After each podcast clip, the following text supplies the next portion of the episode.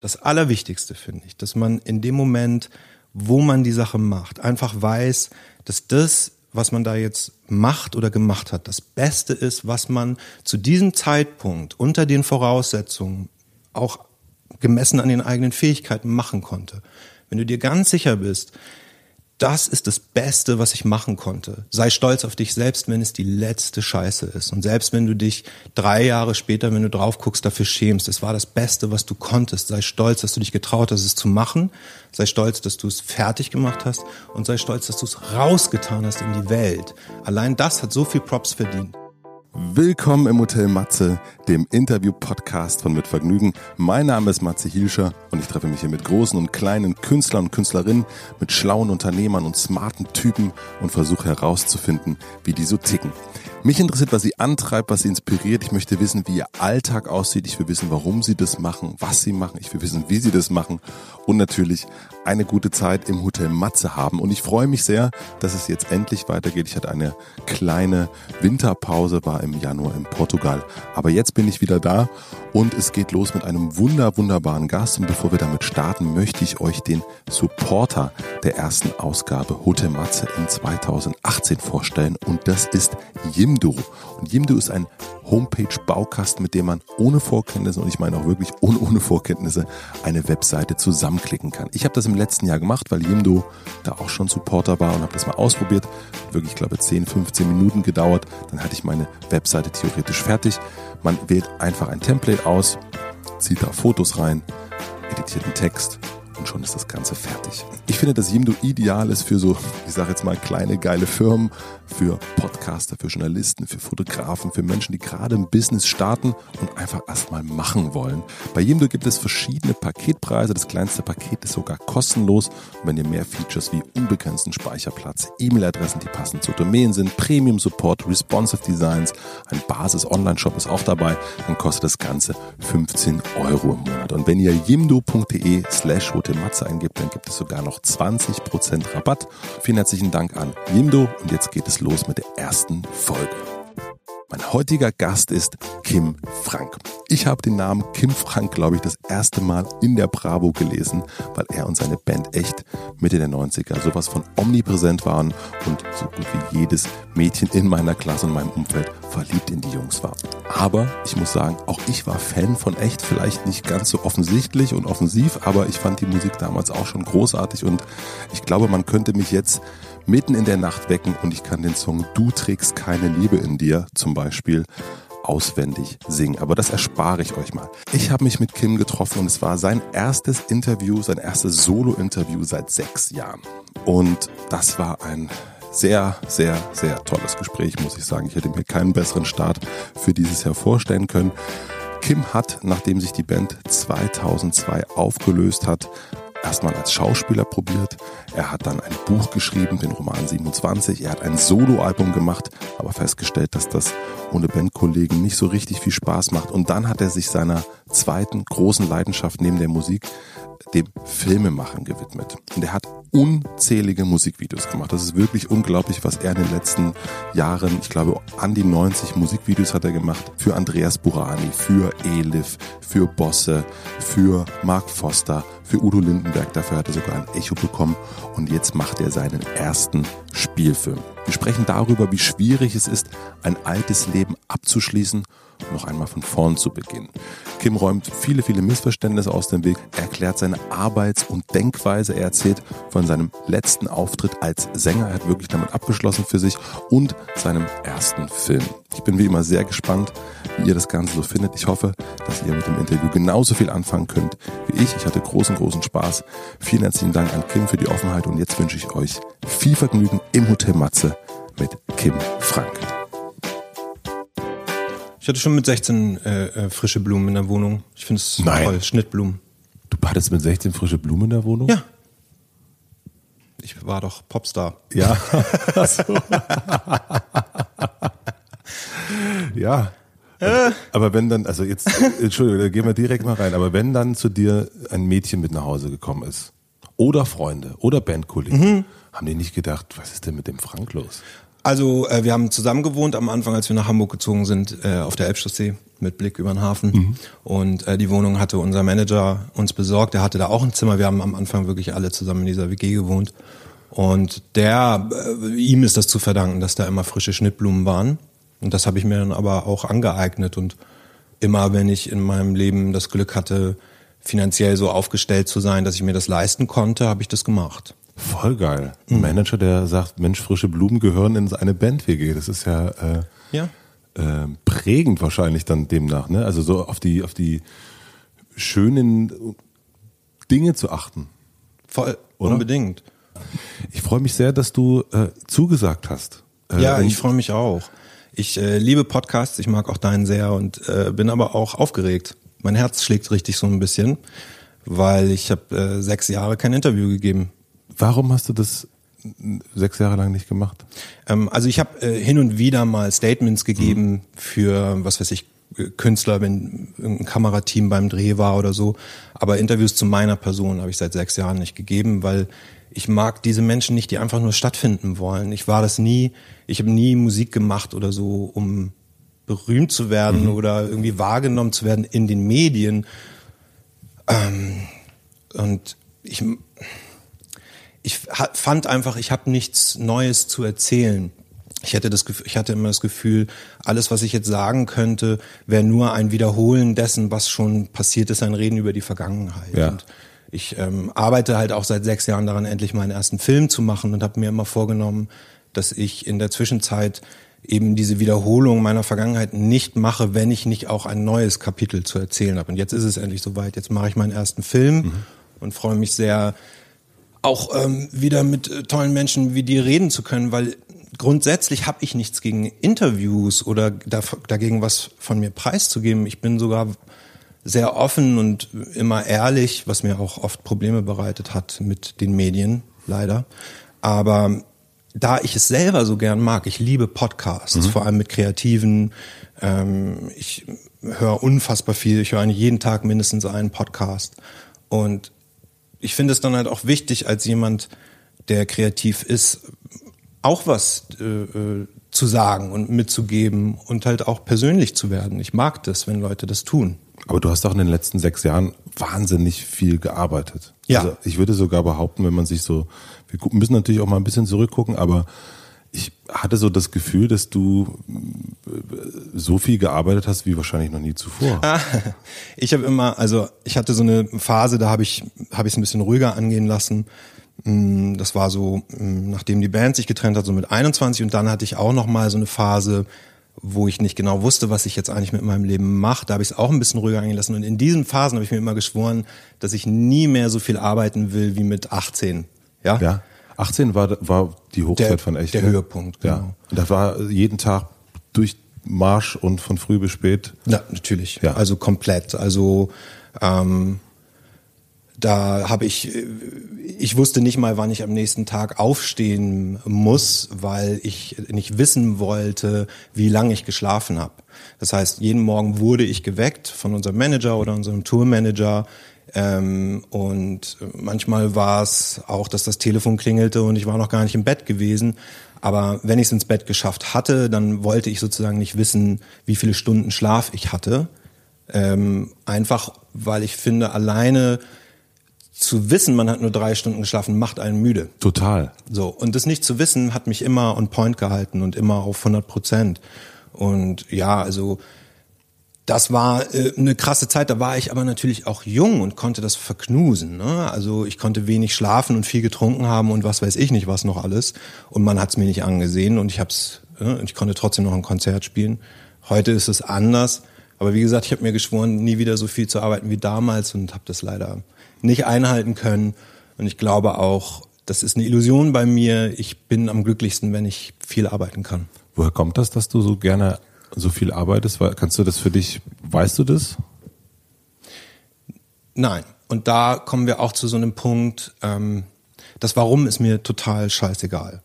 Also mich interessiert nicht, warum ich tue, was ich tue. Mich interessiert nicht, warum ich mich äh, für eine bestimmte Sache entscheide, also jetzt mal wegen im Kreativen, ne? warum entscheide ich mich, dass das rot sein muss oder das blau sein muss oder so. Warum entscheide ich mich, diese Geschichte zu erzählen? Warum arbeite ich gerne so viel? Es ist diese Art der Psychologie oder der Analyse, ne, das begründen zu wollen, ist mir komplett egal. Alles, was für mich zählt, ist, dass ich, dass ich es tue mhm. und dass ich dazu stehe und ähm, gilt für dich der Abschluss, dass du gesagt, dass du sagst, jetzt habe ich ein, ein, ein Buch geschrieben, jetzt habe ich einen ein Auftritt gehabt, jetzt habe ich ein, ein Musikvideo gedreht und dann ist das fertig? Ist mhm. das für dich so der und dann absolut. Ich äh, schließe ab. Mhm. Ich mache Dinge fertig, da bin mhm. ich auch sehr stolz drauf. Ja. In meiner Jugend konnte ich das noch nicht so gut, also in meiner frühen Jugend. Ähm, ich habe mit elf angefangen, schon das Kunstmachen, nenne ich es jetzt mal. Ich weiß, das klingt immer so albern, aber mir fällt kein anderes Wort immer dafür ein. Ich will meine Sachen nicht als Kunst betiteln und ich will mich auch nicht als großen Künstler hinstellen, sondern das ist einfach das passende Wort. Würdest du dich als Künstler bezeichnen? Ja, weil ich kein anderes Wort weiß. Ja. Also ich bin Filmemacher. Ich bin mhm. Geschichtenerzähler. Ich bin Künstler. Bist du bei der KSK? Nein. bei der Künstlersozialkasse. Aber, aber ich lebe von dem, was ich tue. Von der Kunst. Ja. Okay. Also, also dann bist du Künstler. Ja. Also nur, wenn ich jetzt Kunst sage, nicht falsch verstehen. Das werde ich bestimmt noch öfter sagen, das Wort. Das ist nicht, dass ich finde, dass die Dinge, die ich mache, hohe Kunst sind. So ist es nicht gemeint. Es ist einfach nur das Wort, was ich benutze. Mhm. Und ähm, äh, seit ich elf bin, nehme ich äh, die Kunst, die ich mache, sehr ernst, auch wenn das jetzt irgendwie idiotisch klingt, aber es ist so. Mhm. Und ähm, damals konnte ich Dinge schwer abschließen. Und durch die Karriere mit Echt ähm, und aber vor allem auch durch meine Arbeit jetzt danach habe ich gelernt, stolz darauf zu sein, etwas abzuschließen und auch fein zu sein mit den Dingen, die daran vielleicht nicht so geworden sind, wie man sie sich vorgestellt hat oder so.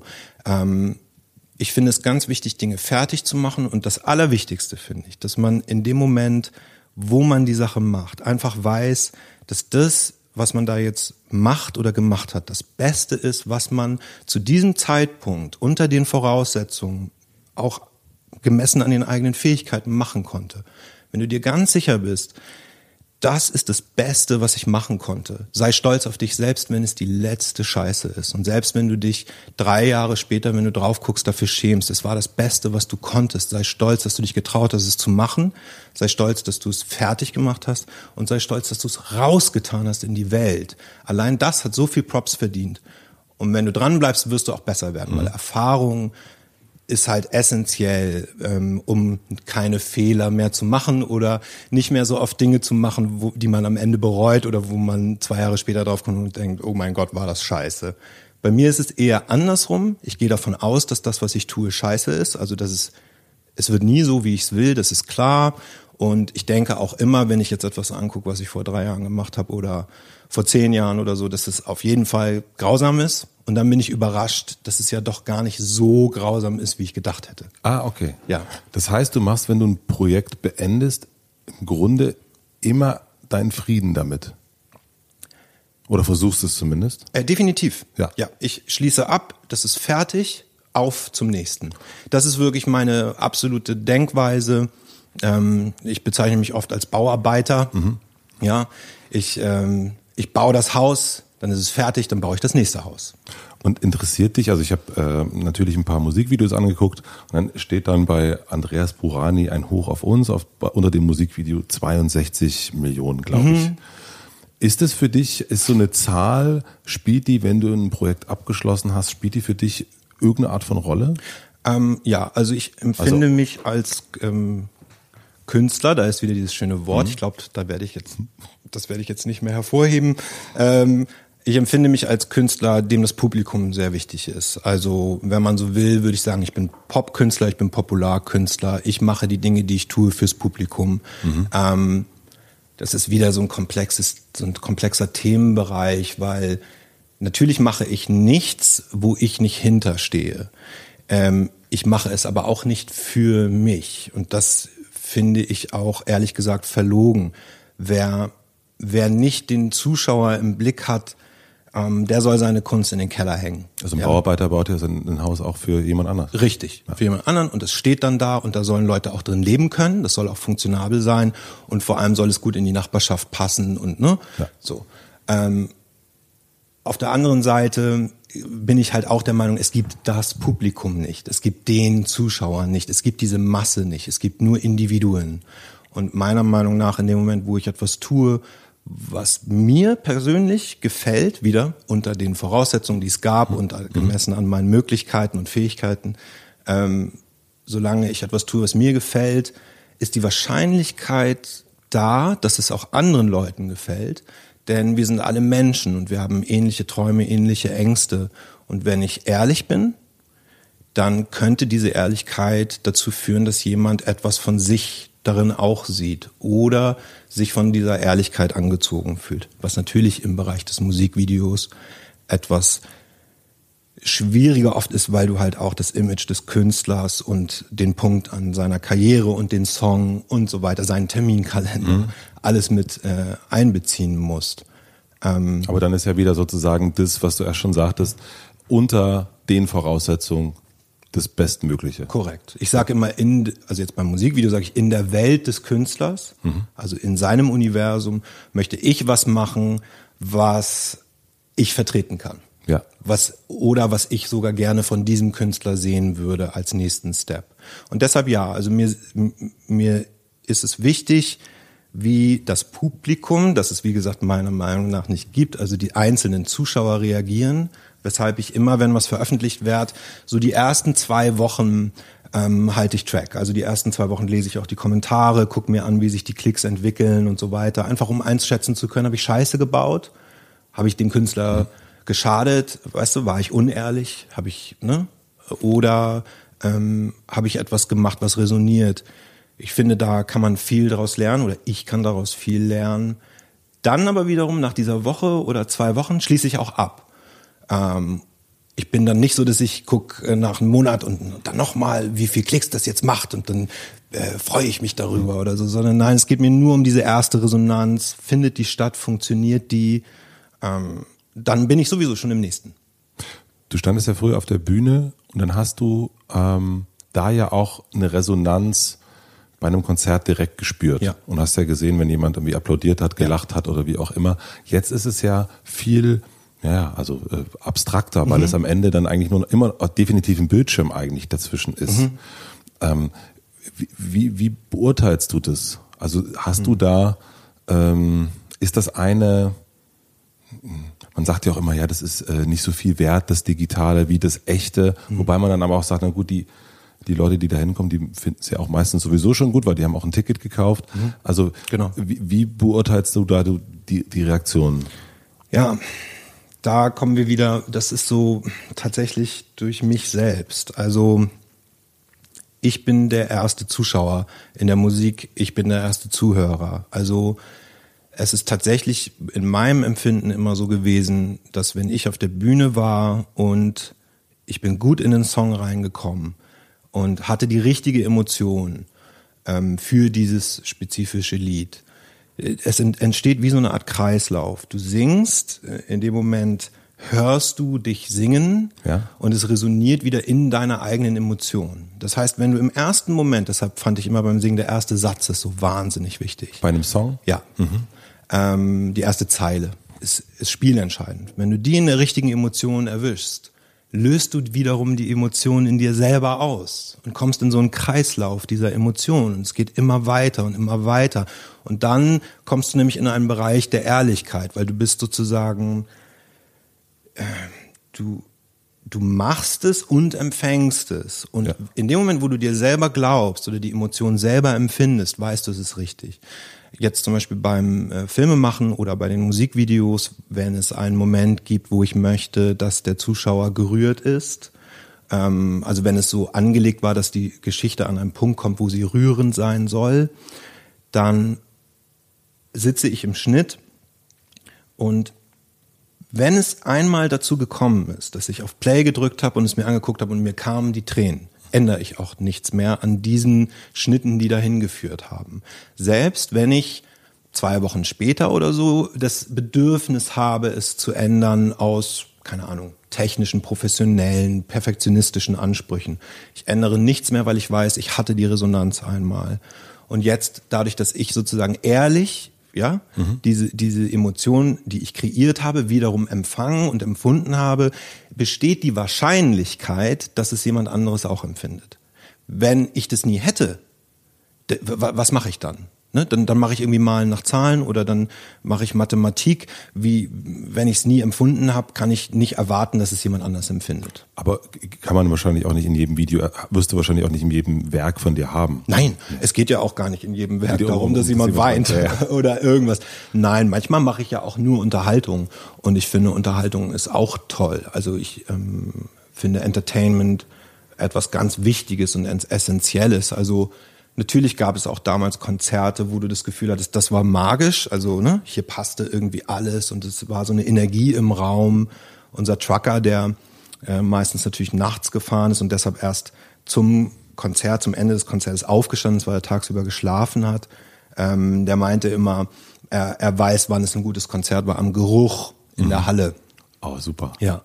Ähm, und wenn dieser Geruch entstanden ist, ähm, dann ist es natürlich was ganz Tolles. Manchmal hast du aber auch einfach ein, ein Konzert gespielt oder ne, etwas gemacht, was den Leuten für anderthalb Stunden ein gutes Gefühl gegeben hat, sie abgelenkt hat, was auch immer. Sobald sie zum Parkplatz gehen, haben sie es schon wieder vergessen, sind schon wieder voll ihrer Sorgen. Aber das ist auch okay. Ja, das ist bei einem Musikvideo eigentlich auch nicht anders. Also, also wenn man sich wirklich bewusst sich hinsetzt oder in einem Buch ähm, oder in Film, man geht rein ähm, man, man, äh, man guckt sich das an, wenn es einen abholt, wenn es mhm. einen nicht abholt. Ich merke das auch im Kino immer mehr, dass dann, wenn es irgendwie, wenn der Film Schwächen hat, fangen die Leute an, unruhig zu werden, mhm. auf ihr Handy zu gucken. Und genauso ist es ja auch bei Musikvideos, wenn man irgendwann merkt, ja gut, es kann jetzt auch das Lied nur laufen, mhm. dann äh, scrollt man weiter und das Lied läuft noch im Hintergrund weiter. Oder man guckt halt sich das Ganze an und dann ist man auch für diese Zeit, finde ich, also für diese vier Minuten oder fünf oder zehn, ist man dann auch weg vom Alltag. Und ich finde auch, wenn man dann etwas sieht, ich habe es dir erst schon erzählt, wie ich heute Morgen äh, ein Video von dir und da so reingesogen wurde, wo das fünf Minuten ist und man mit dem Künstler vielleicht gar nicht so viel anfangen mhm. kann, aber trotzdem Song, ja. so, man denkt sich, also es war Au revoir von, von äh, Mark Foster. Und, äh, und am Ende sind mir auch tatsächlich die Tränen gekommen und äh, ich saß im Büro und war ganz ähm, äh, äh, mir war etwas peinlich und ich habe gehofft, dass niemand dazukommt. Äh, wie es auch, wie ich auch neulich im Kino saß bei Coco, äh, yeah. den Disney-Film und meine Frau und ich, wir waren mit unserem Sohn da. Yeah. Ihm war es halt irgendwann zu viel und wir beide haben Rotz und Wasser geheult. Mhm. Und dann denke ich aber, ey, alles richtig gemacht, lieber Künstler. Also, mhm. weil das ist dann genau das Richtige für diesen Moment gewesen. Da weinen natürlich nicht alle, aber es weinen irgendwie ein paar weinen dann halt doch und sind aus dem, aus, oder, oder sind berührt, ob es lustig oder wie auch immer. Also, das finde ich schon toll. Ich, äh, ich finde, das ist im besten Fall die Essenz von Kunst, also, dass sie Emotionen hervorruft. Welche auch immer, ist gut außer Langeweile. Langeweile ist die eine Emotion, die verboten ist, finde ich. Alle anderen Emotionen, auch wie zum Beispiel, wenn, wenn, man eine unangenehme Reaktion hat, bis hin zu abstoßend, ist alles gut, ist alles fein, ist alles fair. Langeweile in meiner Sicht, so wie ich Kunst machen möchte, ist der Todfeind. So, alles andere ist erlaubt, ist gut, ist richtig, ist wichtig. Ich habe ähm, ganz früher, wir waren mit 13, waren wir das erste Mal auf einer England-Tour. Also wir sind damals als Schülerband ähm, rübergefahren nach England mit dem Schüleraustausch zusammen, waren dann aber nicht wie klassisch bei einem Schüleraustausch dann bei Familien, sondern haben in der Jugendherberge gepennt und sind mit ähm, dem, der auch später unser Manager war und der die Plattenfirma gegründet hat, bei der wir dann waren, die sozusagen unsere eigene Plattenfirma war. Also wir waren gar nicht bei einem Major oder so. Wir wurden auch nicht entdeckt oder so, sondern der, der damals schon mit uns durch England gefahren wie, wie ist, der? Jonas Schäfer. Mhm. Der hat später äh, mit einem äh, Freund von ihm zusammen, der Millionär war, diese Plattenfirma gegründet und wir waren Laughing äh, Horse, war das, Laughing Horse, mhm. das einzige Signing da. Mhm. Ähm, für einen gewissen Zeitraum. Wir sind da alle ins kalte Wasser gesprungen. Jedenfalls mit 13 waren wir auf dieser England-Tour und sind mit so einem ja, wie ein Transporter, wo äh, vorne drei Sitze waren, dann war eine Trennwand und hinten war unsere gesamte Backline drin und wir saßen auf Decken, so auf, keine Ahnung, einem Quadratmeter zusammengepfercht, hinten in diesem dunklen äh, Wagen.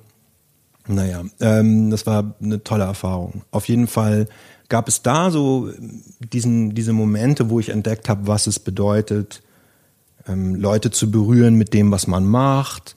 Zum Beispiel auch auf dieser Tour habe ich das erste Mal ein Publikum animiert dazu mitzuklatschen. Das war eine ganz, ganz krasse Erfahrung. Ne? Man sagt so, und jetzt clap your hands mhm. und dann klatschen die mit den Händen. Das war ganz weird. Das, mhm.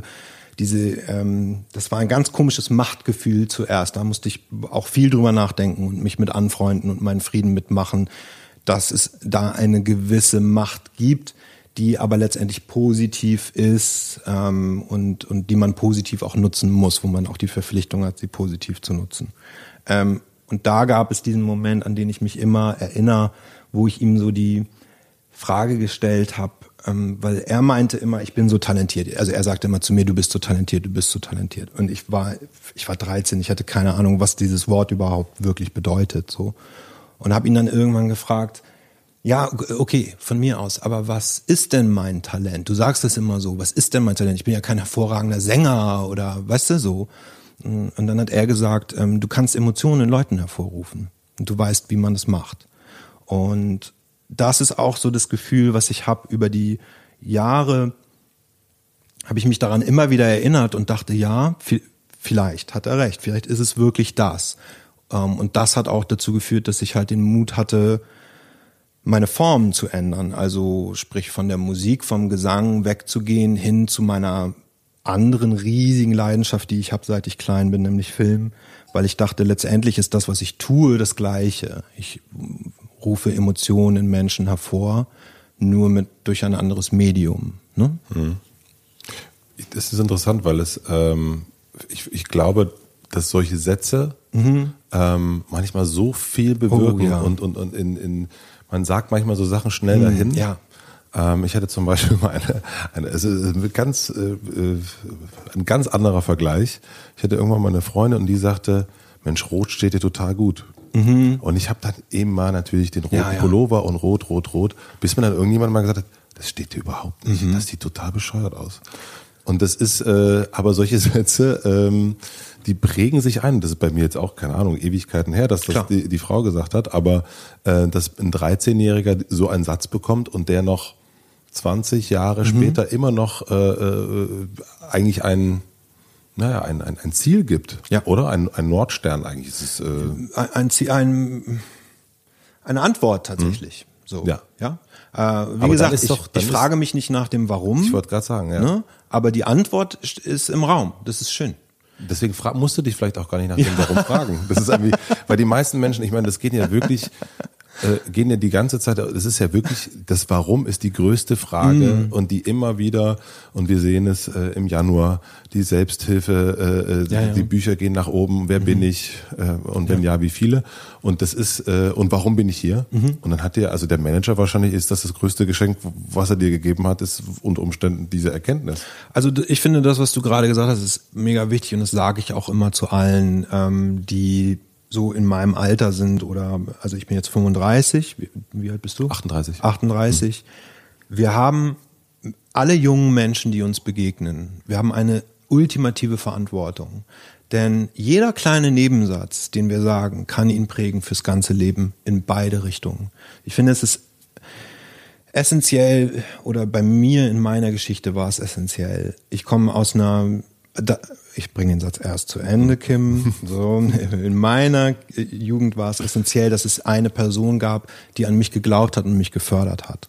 Und da hatte ich großes Glück, wirklich, weil ich komme aus einer Gegend oder auch aus Verhältnissen, ähm, meine Mutter hat meinen Vater verlassen, als ich ein Jahr alt war. Ich habe einen sechs Jahre älteren Bruder.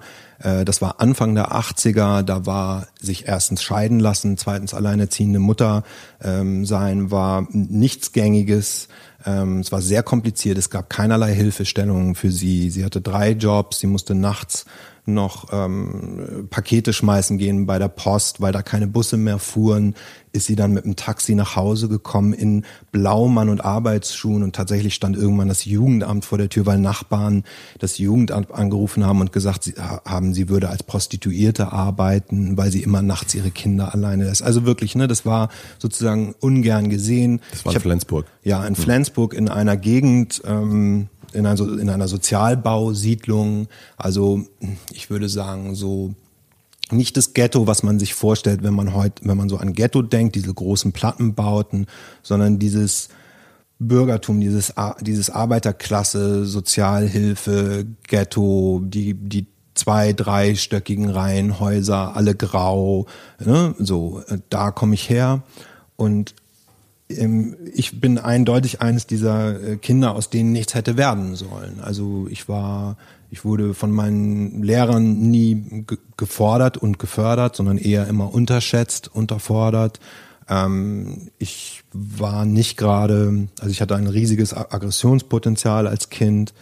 Ähm, das hat mir viele Probleme bereitet da war dann irgendwann die Kunst, vor allem das Singen und das auf der Bühne stehen, der perfekte Motor. Sport und so konnten dieses Aggression, diese, diese, dieses, diese die tiefe Wut, die ich empfunden habe, nicht ähm, umwandeln in was Positives. Woher hattest du die Wut, weißt du das? Äh, da kommen wir wieder dahin. Ich frage mich nicht, warum ich es habe. Ich habe es und ähm, also du ich, hast es auch immer noch, diese ja, Wut. Mhm. Ja. Und ich habe aber gelernt, damals durch das Singen und, und so weiter, es als Motor zu nutzen für Ausdruck, für Kunst. Und ähm, ich pflege äh, diese Dinge. Also ich pflege Deine Wut? Diese Wut, ich pflege meine Ungeduld, ich pflege ähm, sozusagen Dinge, bei denen viele Menschen sagen würden, ähm, das würden sie lieber loswerden. Ja, ich pflege es, ich hege es, denn das macht mich einzigartig, das macht mich zu dem Menschen, der ich bin. Und ich finde die große Herausforderung oder meine große Herausforderung über die letzten, wann habe ich angefangen, bewusst nachzudenken, so mit elf, letzten 24 Jahre ist, mit diesen Dingen so gut zu leben, so gut umzugehen wie möglich. Also die besten Wege zu finden, damit mit mir selbst klarzukommen.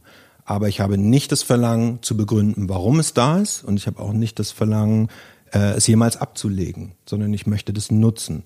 Ohne meine Ängste wäre ich nicht der, der ich bin. Das heißt, du würdest doch vermutlich nicht äh, zu einer jetzt, äh, Therapie gehen, weil du Angst hättest, das zu ergründen, weil dein Motor auch genau das ist. Ja, mein Motor ist genau das. Morgens aufzustehen, so viel zu arbeiten, wie ich es tue. Da, da ist mein Motor. Ich habe mal eine Therapie gemacht. Ähm, es gibt über mich lauter Geschichten äh, in, in den Medien und ich weiß nicht, woher die kommen. Ich weiß nicht, wie die entstanden sind. Und ähm, also es wurde zum Beispiel über mich wiederholte Male geschrieben, dass ich depressiv war. Mhm. Und äh, aus irgendeinem Grund, immer wenn ich gesagt habe, ich war nicht depressiv, hatten die Journalisten das Bedürfnis, mir nicht zu glauben, sondern zu sagen, er leugnet, er wäre depressiv gewesen. Und ich finde einfach, das ist wirklich frech gegenüber allen Menschen, die an einer Depression leiden, mich oder das, was ich durchgemacht habe mit mir selber, als Depression zu bezeichnen. Ich hatte keine Depression, ich habe nie Medikamente genommen, ich war nie lebensunfähig oder eingeschränkt in meiner Art zu leben durch meine Psyche. Ja, ich hatte ähm, hohe Hochs, tiefe Tiefs, ja, durch die ich durch musste, die ich meistern musste und so weiter. Aber ich hatte nie die Diagnose einer Depression und ich finde es frech, wie gesagt, allen Menschen, die darunter leiden, dann mir das, also meine energielose, zweifelnde, eher traurige, melancholische Lebensphase so zu betiteln. Mhm. Ja? Ist das diese Phase nach echt gewesen? Ah, ich hatte sie zweimal schon in meinem Leben. Mhm. Also ehrlich gesagt sogar dreimal. Einmal, als sie eingeschult wurde. Das waren die härtesten Jahre, glaube ich, meines Lebens. Ich habe das wirklich, das ging für mich gar nicht ich habe nicht, ich hab nicht verstanden, warum ich die ganze Zeit auf diesem Stuhl sitzen muss und warum ich immer zuhören muss und, und immer alles hinnehmen muss, was die mir sagen. Das ging überhaupt nicht in meinen Kopf. Und dazu noch meine Wut und Aggression, das ist oft sehr schief gegangen. Mhm. Ähm, und äh, dann nach echt hatte ich äh, eine Phase, ähm, wo ich aber, die würde ich ganz anders betiteln. So, äh, die war nicht schwierig, sondern ähm, das war einfach Erholung ich bin so der Meinung, nach einer großen Anstrengung muss man sich auch erholen und die, diese Phase der Anstrengung war sehr lang. Also die ging von 15 bis 21 ähm, mit wenig Schlaf, mit viel Arbeit, mit, mit, mit vielen Eindrücken.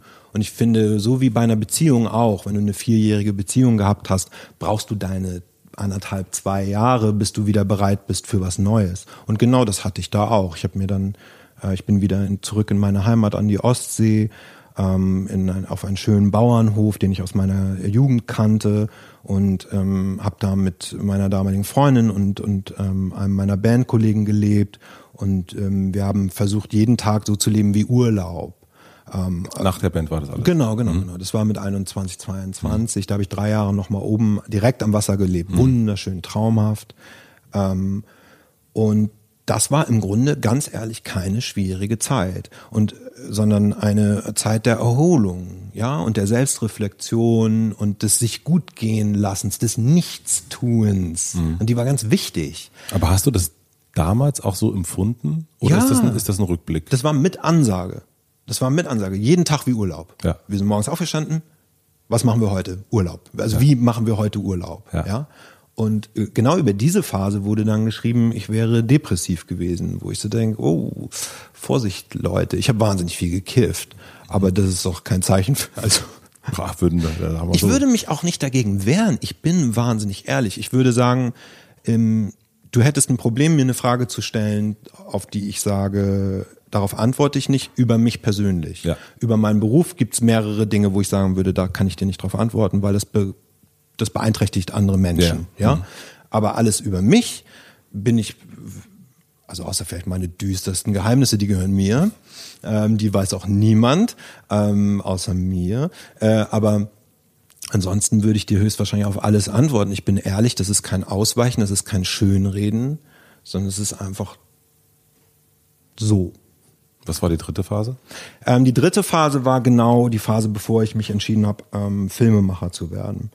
Ähm, und hier kommen wir an so einen Punkt, wo ich nicht genau weiß, wie viel ich darüber erzählen möchte. Es gab sozusagen, also es war auch in der Presse, deshalb das kann ich sagen, es gab eine ähm, also ich bin wegen Steuerhinterziehung angeklagt worden, ja. Mhm.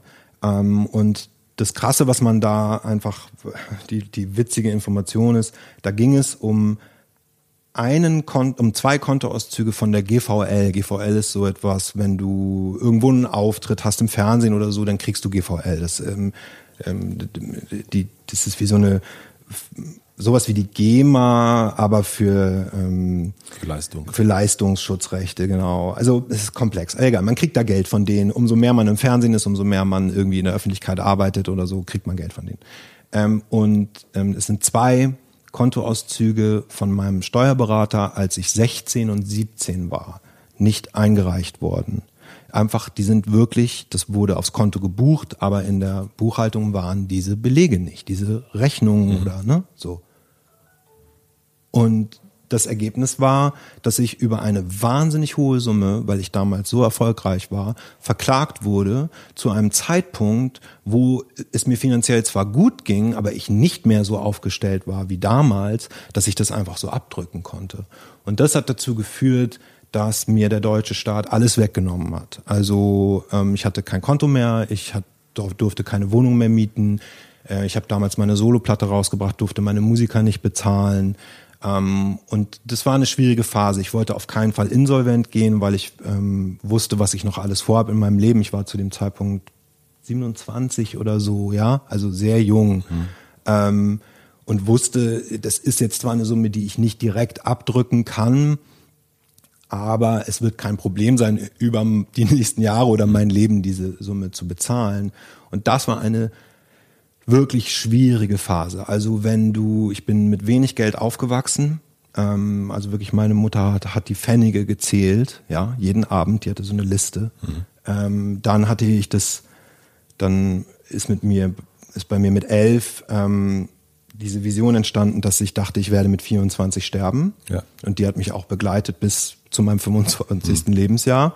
Ähm, und ich hatte mir damals geschworen, dass ich mit 24 gelebt haben will. Also ich will geliebt haben, ich will Karriere gemacht haben und für mich, weil ich aus so Verhältnissen kam, war ganz wichtig dieser Punkt, ich will reich sein. Ich will viel Geld gemacht haben, bis ich 24 bin. Das habe ich alles geschafft. Das, Einzige, was ich nicht geschafft habe, auch bis heute nicht, ist ein Kind machen.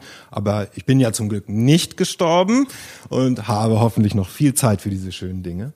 Ähm, und hatte dann das Glück, viel Geld zu haben da muss ich aber auch sagen, wahrscheinlich nicht so viel, wie Menschen glauben, dass ich es gehabt haben könnte. Also ich hatte nicht ausgesorgt, ich war nicht Millionär, ich hatte viel Geld, ja, aber ich hatte auch viel in Aktien, dann kam der Börsensturz und so weiter, wie, die, wie das Leben so läuft, ja. Ähm, also jetzt, du warst, warst, du, du warst noch nie Millionär? Nein, noch nie Nein. in meinem Leben. Ja. Also ähm, die Band natürlich, ja. äh, mehrfacher Millionär, die Band an sich, aber du hast, wenn du so erfolgreich bist, auch viele Ausgaben und ähm, dann darf man nicht vergessen, ähm, erstmal kommen Dinge wie der Booker, der deine Konzerte bucht, kriegt eine Percentage, also kriegt Prozente, dein Management kriegt Prozente, ähm, dann hast du hohe Ausgaben. Äh, umso erfolgreicher du bist, desto höhere Ausgaben hast du Blumen eigentlich. jede Woche. nee, auch zum Beispiel Freunde. Du willst ja, du bist nur noch unterwegs und du willst deine Freunde sehen, also fliegst du sie ein und buchst sie ein Hotelzimmer, damit du ja. sie überhaupt sehen kannst. Ja, mhm. so. Ähm, äh, und dann teilt man das Ganze durch fünf. Hat, äh, erstmal hat man noch Gewerbesteuer, dann hat man, teilt man das Ganze durch fünf und dann hat man noch die private Steuer. Also selbst wenn eine Million bei dir auf dem Konto landet, bleiben bei einem hohen Steuer, Privatsteuersatz nur 500.000 davon übrig. Das darf man immer alles nicht vergessen, plus die hohen Ausgaben und so. Also das heißt, ich war nie nicht, also auf meinem privaten Konto war ich nicht mal nahe an der halben Million. Mhm. Ja, so. Trotzdem habe ich natürlich sehr gut gelebt. Und ich hatte auch gar nicht das Bedürfnis, Geld zu sparen oder so, sondern ich war 18, 19. Für mich war einfach großartig, das erste Mal in meinem Leben diese Erfahrung zu machen, über Geld überhaupt nicht nachdenken zu müssen. Hatte ich zwei Tage frei, konnte ich einfach in den Flieger steigen und irgendwo hinfliegen. Mhm. Äh, wollte ich Freunde sehen, konnte ich die ranholen. Ähm, wollte ich teuer essen gehen, konnte ich das machen. Wollte ich mir äh, ein Sofa kaufen, konnte ich das einfach machen. Ich musste nie auf mein Konto gucken, ich musste nie auf. Es war ein unfassbar befreiendes, tolles Gefühl. Und dann kam ich halt, wie gesagt, mit 27, 28 wieder dahin, dass ich ähm, in dem Atelier eines Freundes von mir gewohnt habe, was letztendlich ein Gott, der ist leider mittlerweile verstorben, ähm, aber das war ein Segen, das war sozusagen meiner Meinung nach der letzte Teil meiner künstlerischen Ausbildung, weil er hatte eine Plattensammlung von 20.000 Schallplatten, 10.000 Filme, war ein ganzheitlicher Künstler, unfassbar gebildet und in seinem Atelier hatte ich ein Zimmer und habe mich da durch Bücher gelesen, habe äh, Jazz gehört, da ist eine große Liebe für Jazz bei mir entstanden, habe unfassbar viele Filme geguckt. Aber in dieser Zeit hatte ich ganz oft gar kein Geld in der Tasche oder wirklich nur irgendwie 30 Cent oder so. Und ähm, ein Glück kann ich sehr gut kochen. Das habe ich äh, gelernt in meiner Kindheit, weil meine Mutter halt arbeiten musste und ich irgendwann gesagt habe, ich will diesen Mikrowellenfraß nicht mehr essen, bring mir Kochen bei. Dann hat sie mir Kochen beigebracht und wusste sozusagen, wie man mit 1,50 eine geile Pasta machen kann mhm. oder so. Ne? Und in dieser Phase war ich und ähm, da habe ich mir wirklich geschworen, ein für alle Mal, ich werde nie wieder der hungernde Künstler sein.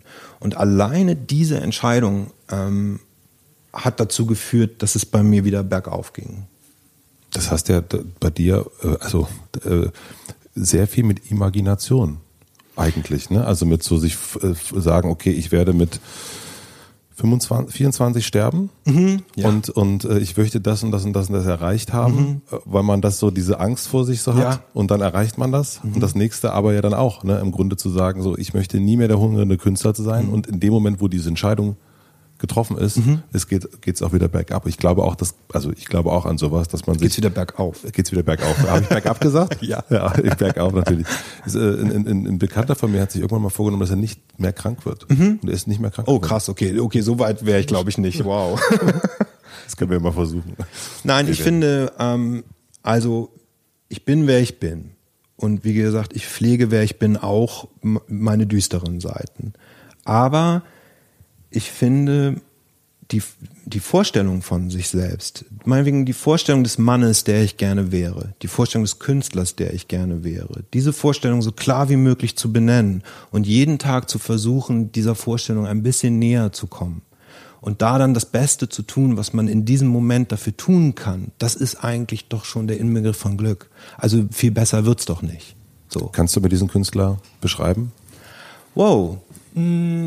Ich habe mir, als ich ähm, elf oder zwölf war, habe ich mir Visitenkarten gedruckt. Angehender Sänger stand drauf, ne? Ja, aber weißt du das? Ich habe mich du mich vorbereitet. gestalkt? ich habe mich vorbereitet.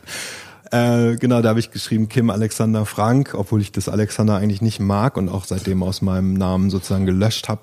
Ähm, und da drunter stand angehender Sänger. Mega gut auch, fand ich. Also Ja. was für eine gute Visitenkarte als, als so junger Typ. Dass du in der Schule nicht verprügelt worden bist, ist Ja. ein Wunder. Oh, ich bin sehr, ich habe, äh, ich bin sehr viel verprügelt worden in meinem Leben. Deswegen, Aber ich konnte mich auch äh, sehr gut wehren, womit die Leute bei meinem Bubi-Aussehen damals nicht gerechnet haben. Also ähm, ich hatte dann zwar geprellte Rippen, aber mindestens einer von dreien hat auch geblutet. So.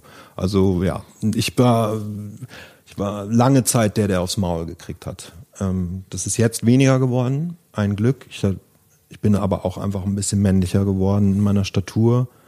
Ähm, ja, Wir waren bei den Visitenkarten. Genau, jetzt habe ich gerade voll den Faden verloren. Ja, aber äh, ja, Visitenkarte. Und ähm, also ich weiß, das klingt für manche Leute vielleicht, obwohl was weiß ich, ich kann das nicht bewerten, wie es wissen wir klingt. das wissen wir ja nicht. Genau, ich sag's jetzt einfach. Ja. Ich sehe schon, wie mein Haus in LA aussieht. Ich weiß schon, wie es aussieht. Ähm, ich weiß schon, dass ich bei den Oscars sitzen werde. Das ist wirklich kein Witz. Son, äh, das Was Ding ist an? nur, Was hast du an bei den Oscars? oh, sch- komplett schwarz. Ja, komplett schwarz. Mit Weste aber. Ja. Ja. Ähm, das Ding ist aber, ich weiß, oder die einzige Frage, die ich mir stelle, oder die einzigen beiden sind das Wann, also wann wird es soweit sein, wobei ich da relativ entspannt bin. Die wichtige Frage, die ich mir stelle, ist wie. Wie werde ich da hinkommen? Wie sehr werde ich mich verkaufen müssen dafür? Oder schaffe ich das, äh, dahin zu kommen auf einem Weg, auf den ich stolz sein kann und wo ich so wenig wie möglich Kompromisse machen musste, so wenig wie möglich mich selbst verraten musste für. Aber das ist ja eher, also wenn man fragt, wie dieser Künstler, was ist das für ein Künstler? Dann, Ach so, ah, okay. dann ist es, äh, dann ist es ja eher, das, das eine ist ja Okay, das war das Ergebnis, du hast recht. Okay, der Künstler an sich ähm, ist jemand, der, also du, genau, also der, den ich mir vorstelle, der, der ich gerne wäre. der Künstler Kim Frank, ja. Genau. Also der ich versuche, dem ich jeden, jeden Tag ein bisschen hinterherhinke und versuche, ihn einzuholen und zu schaffen, der zu sein. Ähm, ist jemand, der ähm, hart arbeitet, also definitiv ähm, sich nie davor sozusagen sagen, scheut, die extra Meile zu gehen, sie nie die Abkürzung nimmt, sondern immer seine Arbeit macht und den Weg komplett geht. So. Ähm, ganz wichtig finde finde ich ähm, jemand, der ein guter Chef ist. Das ist für mich essentiell. Also seine Leute gut und ehrlich zu behandeln, einen emotionalen Umgang miteinander zu haben, in dem jeder auch mal sauer sein darf, äh, in dem jeder auch mal müde sein darf, ohne dass es ihm übel genommen wird. Also ein guter Chef sein ist mir sehr wichtig. Kunst zu machen, äh, die ehrlich ist und dabei unterhaltsam, die hoffentlich Fragen aufwirft, die oder Ideen in also Fragen stellt oder auch Ideen in die Köpfe gibt, die ich als wichtig empfinde, ich ganz persönlich als Mensch, der hier jetzt gerade lebt, so. Ähm, Und diese Fragen habe ich jetzt gerade für mich definiert, die werden sich aber natürlich, denke ich mal, immer weiter verändern. Ähm, Und hoffentlich jemand, der lernt, weil da, das kann ich noch nicht, also hoffentlich wer wird, also, oder der Künstler, den ich mir vorstelle, der kann sehr gut ab, also der kann sehr gut Aufgaben verteilen und ähm, Dinge abgeben ja, und den Menschen dann vertrauen, die die Aufgaben übernehmen. Aber der bist du noch nicht, der Nein. abgeben kann. Ja. Noch nicht. Ja. Das sind einfach uralt Erfahrungen, die noch tief sitzen. Ähm, zum, jetzt haben wir schon drüber geredet, deshalb kann ich sagen, also das mit dem Steuerberater damals, der sozusagen mir mehrere Jahre meines Lebens versaut hat, dem ich vertraut habe, dass er das schon richtig macht. Ähm, sowas sitzt dann natürlich tief und ähm, man möchte, dass sowas nie wieder passiert, was bei mir ein bisschen dazu geführt hat, zu einem Kontrollfreak zu werden, ja. Du hast ja auch äh, eingangs schon gesagt, also da hatten wir das Gerät noch nicht an, äh, hast du den schönen Satz gesagt, äh, da ging es ums Kochen. Ich hasse Hilfe. Beim Kochen, ja. Ja. Aber Ja. generell ist, also du hast ja eigentlich dann bei den, bei den Musikvideos im Grunde alles gemacht selber. Nein, oder? nein, nein, nein, nein. Also, also, also, also nee? Okay. nein. Äh, ich, also ich bin, ich bin zwar der Produzent, Regisseur, Kameramann und Cutter, ähm, aber ich habe eine großartige Crew. Das sind viele Leute, die mit mir zusammen an diesen Dingen arbeiten. Das habe ich, das, das ist klar. Okay. Aber, aber du hast im Grunde, also so wie ich das zumindest, also so, ich glaube es, dass es so ist, ähm, jeden einzelnen Punkt, der da nötig ist, dir schon angeguckt und weißt, wie es funktioniert. ah ja, also Nicht, dass du alle Musikvideos alleine machst, das glaube ja. ich nicht. Nein. Ein paar habe ich aber auch allein gemacht tatsächlich. Also das habe ich auch schon gemacht. Oder nur mit einer helfenden Hand oder so. Das ist auch eine tolle Erfahrung. Kommt immer aufs Projekt an. Ähm, ich bin tatsächlich der Meinung, das ist aber eine professionelle Sicht. Das hat jetzt nichts mit meinem äh, Trauma oder mit meinem Kontrollwahn zu tun, sondern meine professionelle Sicht ist tatsächlich, dass man als Chef ähm, alles, was sozusagen deinen Bereich umfasst, genauso gut wissen und können und kennen sollte, wie die Leute, die es für dich ausführen oder die für dich arbeiten. Das hat seine Grenzen, weil gerade zum Beispiel beim Film geht es in sehr spezifische Bereiche. Zum Beispiel der Oberbeleuchter kennt sich natürlich, ähm, der dreht jeden Tag, der kennt sich natürlich viel, viel besser aus damit äh, als ich. Aber ich muss wenigstens wissen, was sein Job ist, was seine Tools sind, was seine Möglichkeiten sind und wie er diese einsetzen kann, um ähm, gut planen zu können, auch für ihn und um vielleicht auch in einer Situation in der Lage zu sein, mit ihm zusammen die beste Lösung zu finden. Wenn ich mich nur darauf verlassen muss, dass er, er mir die beste Lösung präsentiert, lade ich ihm eine Riesenschuld, also eine, eine riesen, Riesenverantwortung auf. Manchmal kann er die beste Lösung nicht abliefern, weil die Umstände der Drehplan, die Location es ihm nicht möglich machen und ich wusste vorher nicht, weil ich nichts davon verstehe, dass ich das eigentlich hätte besser organisieren können für ihn. Und, gan- und es kommt halt auch vor, dass ähm, Leute, die so professionalisiert sind in einem ganz bestimmten Bereich, ähm, eine ganz bestimmte Art haben, Dinge zu tun und auch nicht mehr ganz so flexibel sind, davon abzuweichen oder äh, anders zu denken, neue Wege zu denken und so weiter. Und da hilft es sehr, wenn man sich damit auskennt, ähm, um mit Ideen zu helfen, mit Lösungsvorschlägen zu helfen. Also ich sage manchmal ganz frech, ähm, Profis ähm, wissen immer, wie es geht und sind faul. Ja, so. Und es stimmt, das stimmt natürlich nicht komplett, aber du kannst an sogenannte Profis geraten, sagen wir mal Handwerker, ja. Äh, da kommt jetzt ein Tischler und der soll deinen Parkettboden abziehen und neu ölen. Und er sagt dir, das geht hier alles nicht, das ist kaputt, den müssen wir komplett rausreißen und neu machen, das kostet Summe XY. Und dann sagst du, hm, aber eigentlich mag ich die alten Dielen. Ähm, wie, gibt's nicht einen anderen Weg? Und er sagt, nein, nein, nein, die sind viel zu dünn, das wird nichts. Holst den nächsten Tischler rein und der sagt, pass auf, ähm, wir könnten einfach diese zwei Quadratmeter äh, ersetzen mit neuen Dielen. Ähm, dann sagst du, ja, aber sieht man das nicht? Dann sagt er, ja, ich kann dir alte Dielen besorgen, 40 Jahre alte Dielen, die setzen wir da ein, die lackieren wir, es sieht kein Mensch. Du brauchst halt Leute, die um die Ecke denken können und jeder Profi ist da anders. Und im besten Falle weißt du ein bisschen was über die Möglichkeiten, um die richtigen Fragen stellen zu können oder im, um, im, um im richtigen Moment einen Lösungsvorschlag Mhm. machen zu können. Ich würde, ähm, ich würde noch einmal ein ganzen ku- kurz Stück zurück äh, switchen Super wollen. gern, aber ich finde es irgendwie total schön, dass wir so über Craft reden, also Oh. so übers, das äh, habe ich, das ist tatsächlich etwas, worüber ich glaube ich privat neben so den alltäglichen Mhm. Dingen, die man beredet, ist glaube glaub ich das, weil in meinem Umfeld sind nur Künstler, also ich lebe in so einer Blase, ne? Ja. Ähm, das ist mir auch bewusst. Also ich mache mir nicht vor, dass das die Welt ist. Mhm. Aber tatsächlich ist das eines der Hauptthemen, was wir haben. Wie arbeitet man? Wie geht man ran? Wie, wie, wie sieht man sich selbst da drin und so. Das finde ich total schön. Aber wir können sehr gerne so weit zurückgehen, wie du willst. Nein, nein, das ist nur, es geht tatsächlich nochmal um eine, oh, wirklich eine Craft. Und zwar ist es das Singen. Ja. Ähm, und zwar habe ich äh, dich, ich weiß gar nicht, ob du dich dran erinnerst, ich habe dir irgendwann mal eine Mail geschrieben. Wir, wir kennen uns, äh, wir haben uns noch nie unterhalten, mhm. äh, also vor diesem Treffen hier. Ja. Ähm, und ich habe dir mal eine Mail geschrieben, das ist Jahre her, weil ich früher Musik gemacht habe bei mhm. Visionaires und ich habe gesagt, hier, wir spielen in Hamburg, unser letztes Konzert in Hamburg. Ah. Ich hätte dich gern dabei. Wir Stimmt. covern äh, einen Song mhm. äh, von Echt und äh, weil wir als Band auch große Echt-Fans waren. Ja.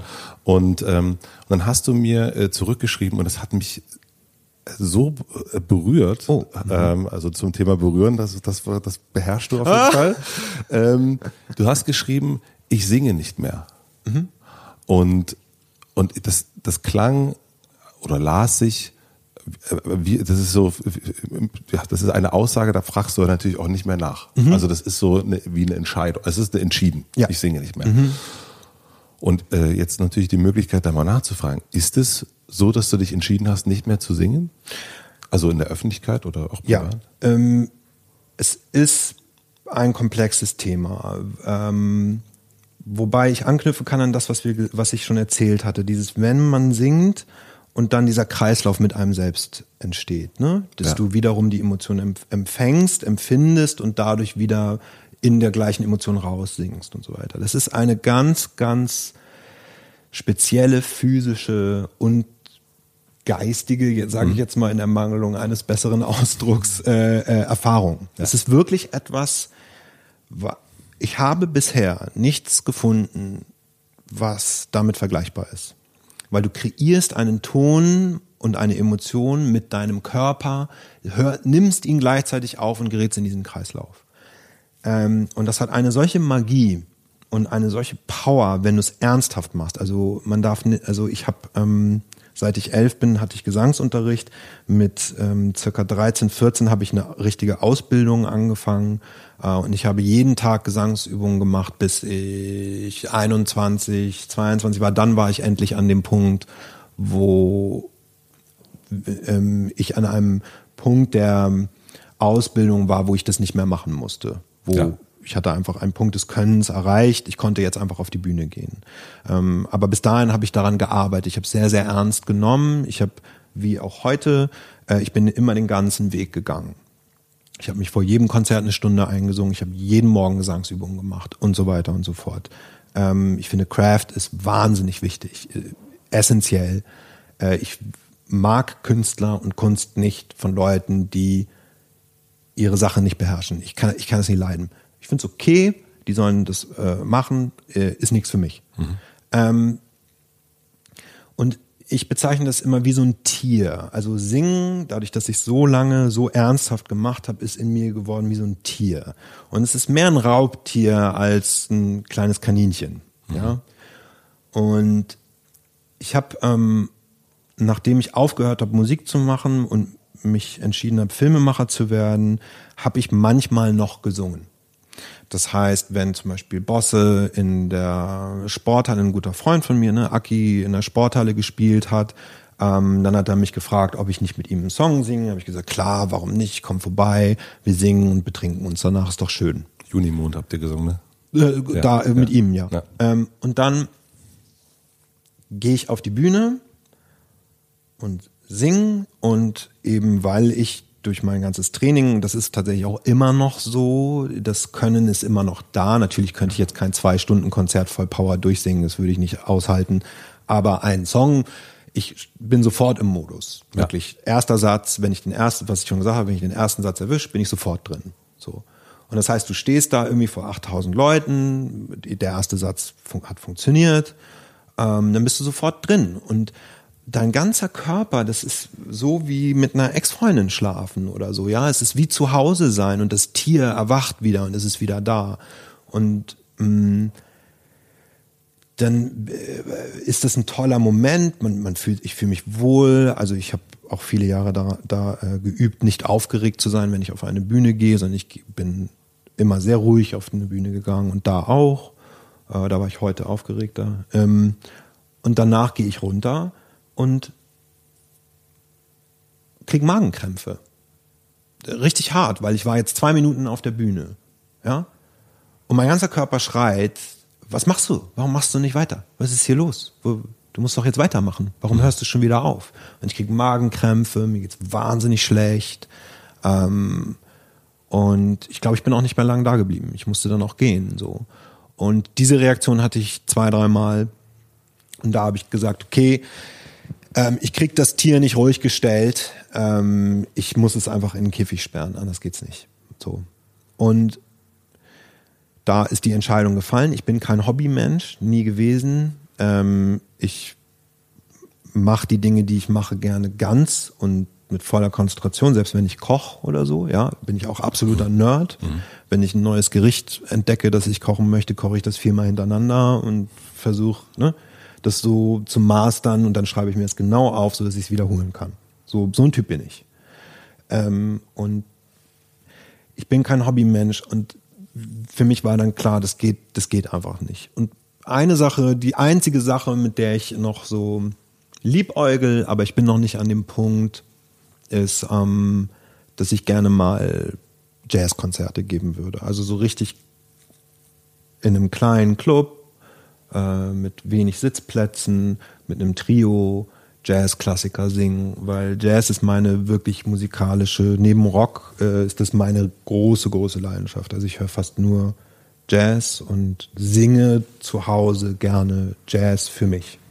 Das, also das geht sozusagen. Die ja. sind äh, dann hier in deinem Hotelzimmer äh, lässt du sozusagen, machst du den Käfig auf und, und äh, lässt das Tier ein wenig spazieren. Ja, da muss man aber sagen, Jazz, ähm, jedenfalls die Sänger, die mich interessieren, wie Chad Baker oder so, singen sehr sanft. Ähm, und ähm, meine Karriere als Sänger bestand aus Power. Also Stimmt, ich habe ja. schon immer sehr kraftvoll gesungen. Das heißt, es ist nicht dasselbe Tier. Ja, okay. Aber ah. es ist zum Beispiel ganz lustig, so dass ähm, alle paar Jahre, so, ich würde denken, weiß ich jetzt nicht. Mein Bauch würde jetzt sagen, so alle drei Jahre, kann sein, dass das stimmt, habe ich so einen Moment, wo ich ähm, mir alte Musik anhöre. Mhm. Ja, äh, von echt, aber auch äh, von mir solo. Ähm, ein großes Missverständnis ist ja, dass wir uns aufgelöst hätten, weil irgendwie der Erfolg ausblieb oder so. Das stimmt äh, überhaupt nicht.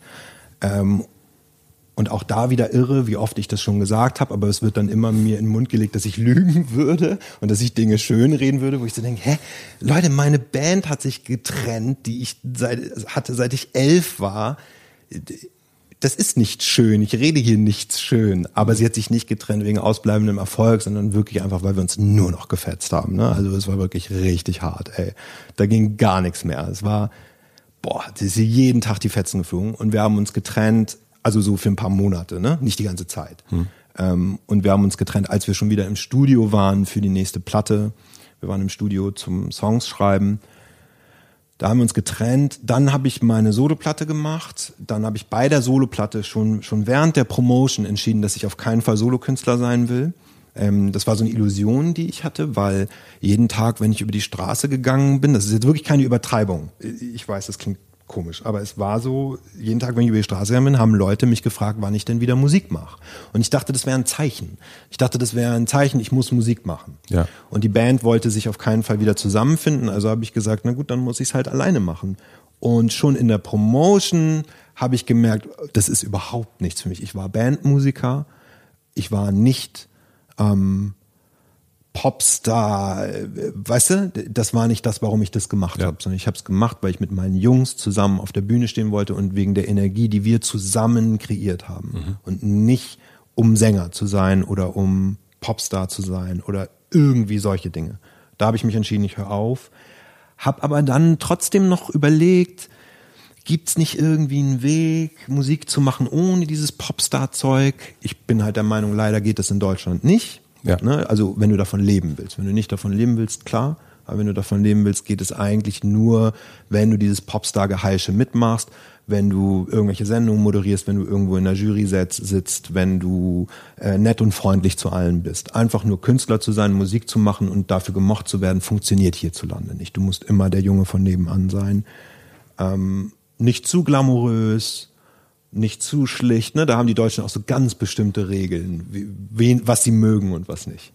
Ähm, und da habe ich auch noch Songs geschrieben und dann gab es tatsächlich, ähm, weil ich springe jetzt so im, im, Ja. im Megatempo einmal durch. Ja. Ne? Ist okay, oder? Super. Gut. Äh, und dann ähm, ist mein Freund gestorben, bei dem ich im Atelier ge gelebt habe, äh, Walter Welke.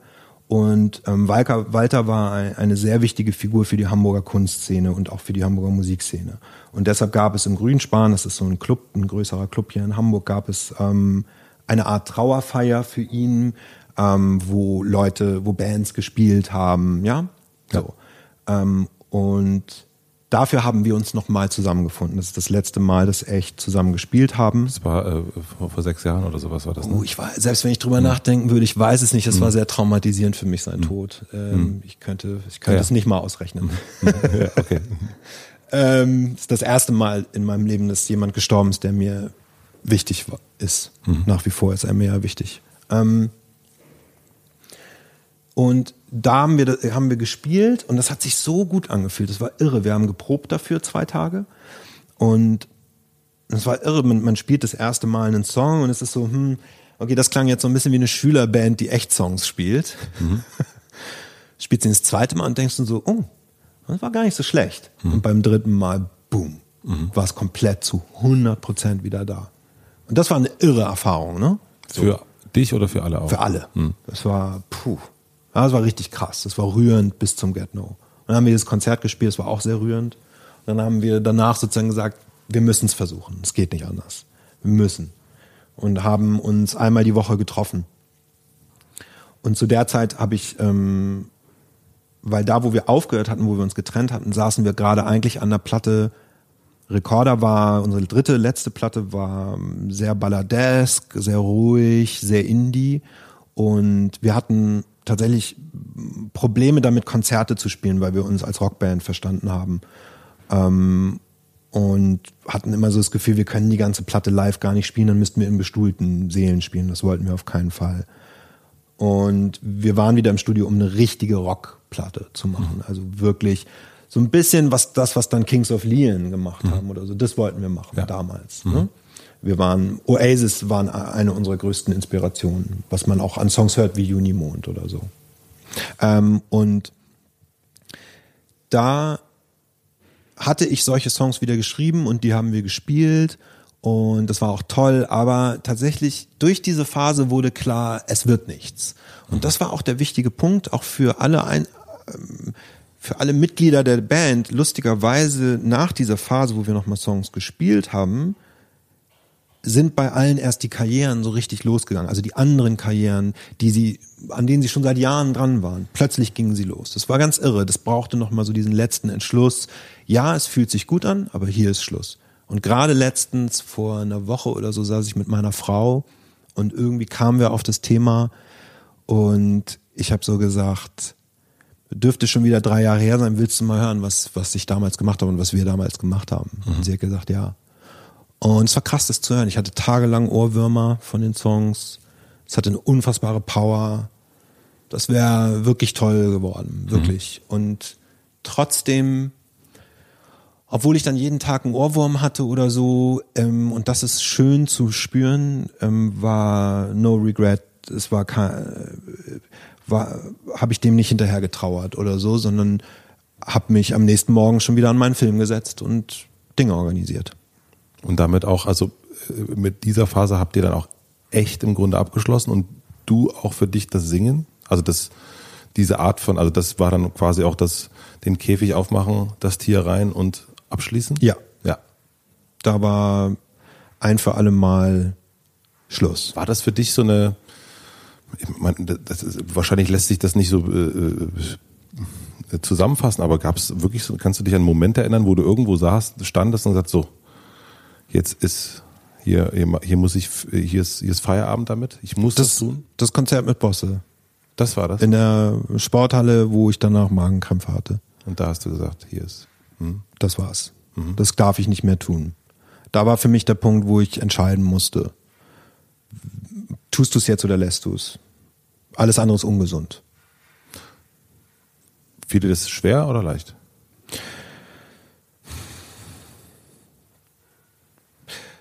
Könnte es nur jetzt rückblickend interpretieren. Ich kann mich nicht erinnern. Ähm, also ich sag mal so, es fällt schwer mit etwas, was einem so wichtig ist und was einem so viel geschenkt hat und wo man so viel Zeit rein investiert hat und was man so geliebt hat, abzuschließen. Das ähm, ist schwer. Das ist wie, wenn jemand stirbt oder wenn eine Beziehung zu Ende geht. Ähm, das ist schwer, das ist traurig. Ähm, das braucht viel Kraft, viel Stärke, viel Disziplin, mhm. ne, um es durchzuhalten. Ähm, aber wie gesagt, wenn man dann merkt, dass durch diese Entscheidung Türen aufgehen, ähm, kriegt man den Rückenwind und die Kraft, die man dafür braucht. So. Was würdest du sagen, ist härter, eine ähm, langjährige Liebesbeziehung aufzugeben oder eine langjährige Band? Ähm, tatsächlich ähm, ungefähr gleich. Ja. Ähm, wobei, also ich habe halt keine Kinder. Ähm, de, bei der Band hingen da wahnsinnig viele Leute dran. Es haben sehr viele Leute für uns gearbeitet. Ähm, unsere Assistenten, äh, unsere Plattenfirma. Also es gab sehr viele Leute, die von uns gelebt haben, die ähm, gerne für uns gearbeitet haben und so weiter. Und die lässt du in dem Moment ja auch alle im Stich. Und ähm, das heißt, es ist ein bisschen größer als eine Beziehung, wo man vielleicht zusammen, maximal zusammenlebt. Ich weiß jetzt nicht, wie es ist, wenn man zum Beispiel Kinder hat. Dann könnte ich mir vorstellen, ist es tatsächlich wirklich das Gleiche. Hm. So. Aber ich finde, dieser Vergleich mit der Liebesbeziehung ist der beste Vergleich, weil es ist mehr als eine Freundschaft. Ähm, aber es ist weniger als Familie. Also eben schwierig. So. Ich finde bei, bei einer, also ich hatte das bei meinem Sohn, ich fand das total abgefahren, dass ich also Familie meine ich in dem Fall dein eigen Fleisch und Blut. Ah, okay, das kann ich wie gesagt ja. nicht interpretieren. Genau. Aber ich kannte ihn nicht und habe ihn sofort über alles geliebt. Als ja. er rausgekommen, ich, das ist völlig äh, merkwürdig. Du kennst niemanden, also du kennst diese, also du kennst diese Person gar nicht, aber würdest sofort für ihn töten. Ja. Oder sterben. Oder das sterben. ist doch eigentlich viel ja. schöner. Ja. Gott, ist viel besser. Ja, danke. Ich habe auch Aggressionsprobleme, mein Lieber. Ah, schön, dass wir es weglachen können. Ähm, ja, aber das, äh, äh, da, äh, oh Gott, oh Gott, da kommt mir, das werde ich auch gleich wieder emotional hier. Ah. Ähm, ja, gut. Ähm, was wollte ich jetzt eigentlich erzählen? Ich weiß es nicht mehr. Ähm, äh, also Fleisch und Blut. Äh ja, ich glaube, das ist der Unterschied. Ich glaube, wenn du bei einer Liebesbeziehung und einer Band äh, oder Musik oder etwas, was dir so wichtig ist, ich glaube, da gibt es eben dann nochmal den Unterschied zur Familie. Also dein mhm. Eigenfleisch und Blut, ich glaube, das ist, also ich kenne nichts Vergleichbares, was, was so eine Nähe schafft äh, zu dem, zu dem eigenen Kind, äh, wie, also weil das irgendwie so, das ist allein, keine Ahnung, das ist die Natur dann schon. Ja, kann ich mir super vorstellen. Mhm. Also ich äh, würde sagen, so dieses Projekt Familie, wenn wir es mal so mhm. ein bisschen distanziert mhm. betrachten. Ne? Also man möchte gerne zusammen leben, man möchte gerne glücklich sein, man möchte Kinder großziehen und dieses Projekt scheitert. Ja. Ich glaube, ähnlich kann man diese Bandtrennung ja. vergleichen. Ja. ja? Ähm, ansonsten muss ich sagen, also die, die Jungs sind für mich wie Brüder auch immer noch. Ne? Mhm. Also wenn wir uns sehen, wir haben alle ein gutes Verhältnis, das es gab eine ähm, Phase danach, wo wir sehr wenig Kontakt hatten oder nur vereinzelt, manche mit manchen, aber nicht alle. Und ähm, es gab auch eine wichtige Zeit der Klärung und der Aufarbeitung von verletzenden Dingen.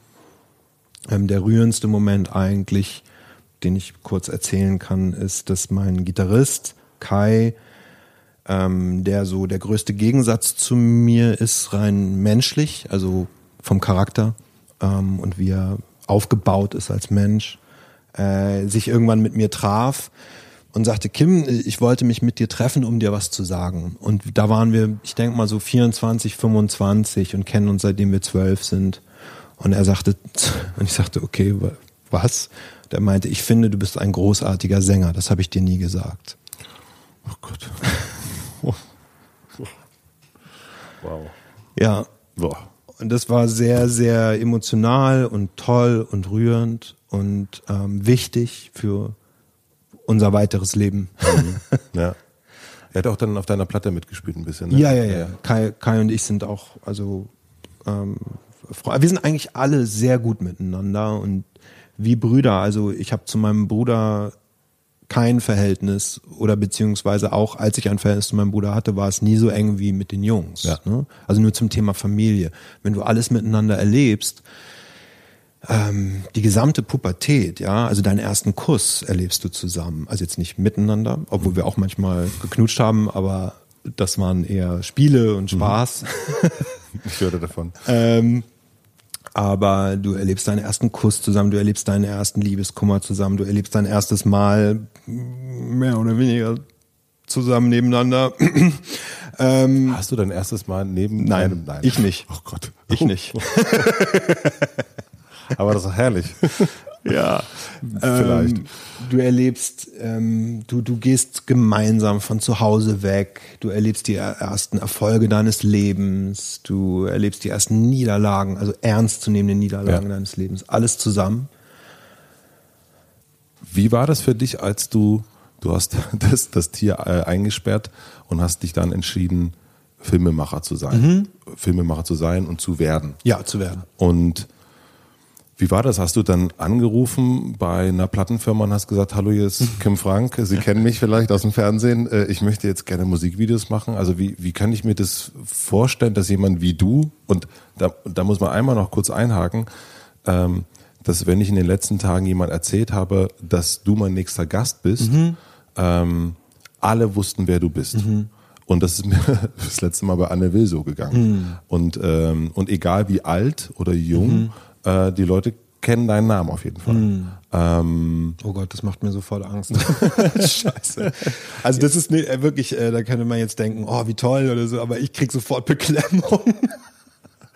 ich stelle So reagiere ich auf sowas. ich stell mir das eben, also ich stelle mir es, deswegen frage ich das auch, ich stelle mir das einerseits natürlich für manche Sachen super einfach vor und bei manchen Sachen aber auch wahnsinnig schwer. Also weil man einerseits natürlich gehen manche Türen auch schneller auf, Ja, weil man sagen kann, stimmt. hallo, wir kennen uns ja noch von früher vom Festival und so weiter. Oder eben auch, aber auf der anderen Seite auch, weil man beweisen muss, man kann, man ist nicht nur, äh, äh, sag mal, weinst du, sondern man kann auch ordentlich geile Videos machen. Ja, also ähm, das mit den Türen aufgehen stimmt schon auch. Also jetzt gerade arbeite ich an meinem ersten Film und muss Locations besorgen und wenn ich dann irgendwo in eine Location reingehe und dann frage, ob der Chef da ist, weil ich da gerne drehen würde, was weiß ich, ein Restaurant oder so. Und dann stelle ich mich dem Chef vor und sage, äh, ich bin Kim Frank, ich bin hier, dann guckt er mich ganz komisch an.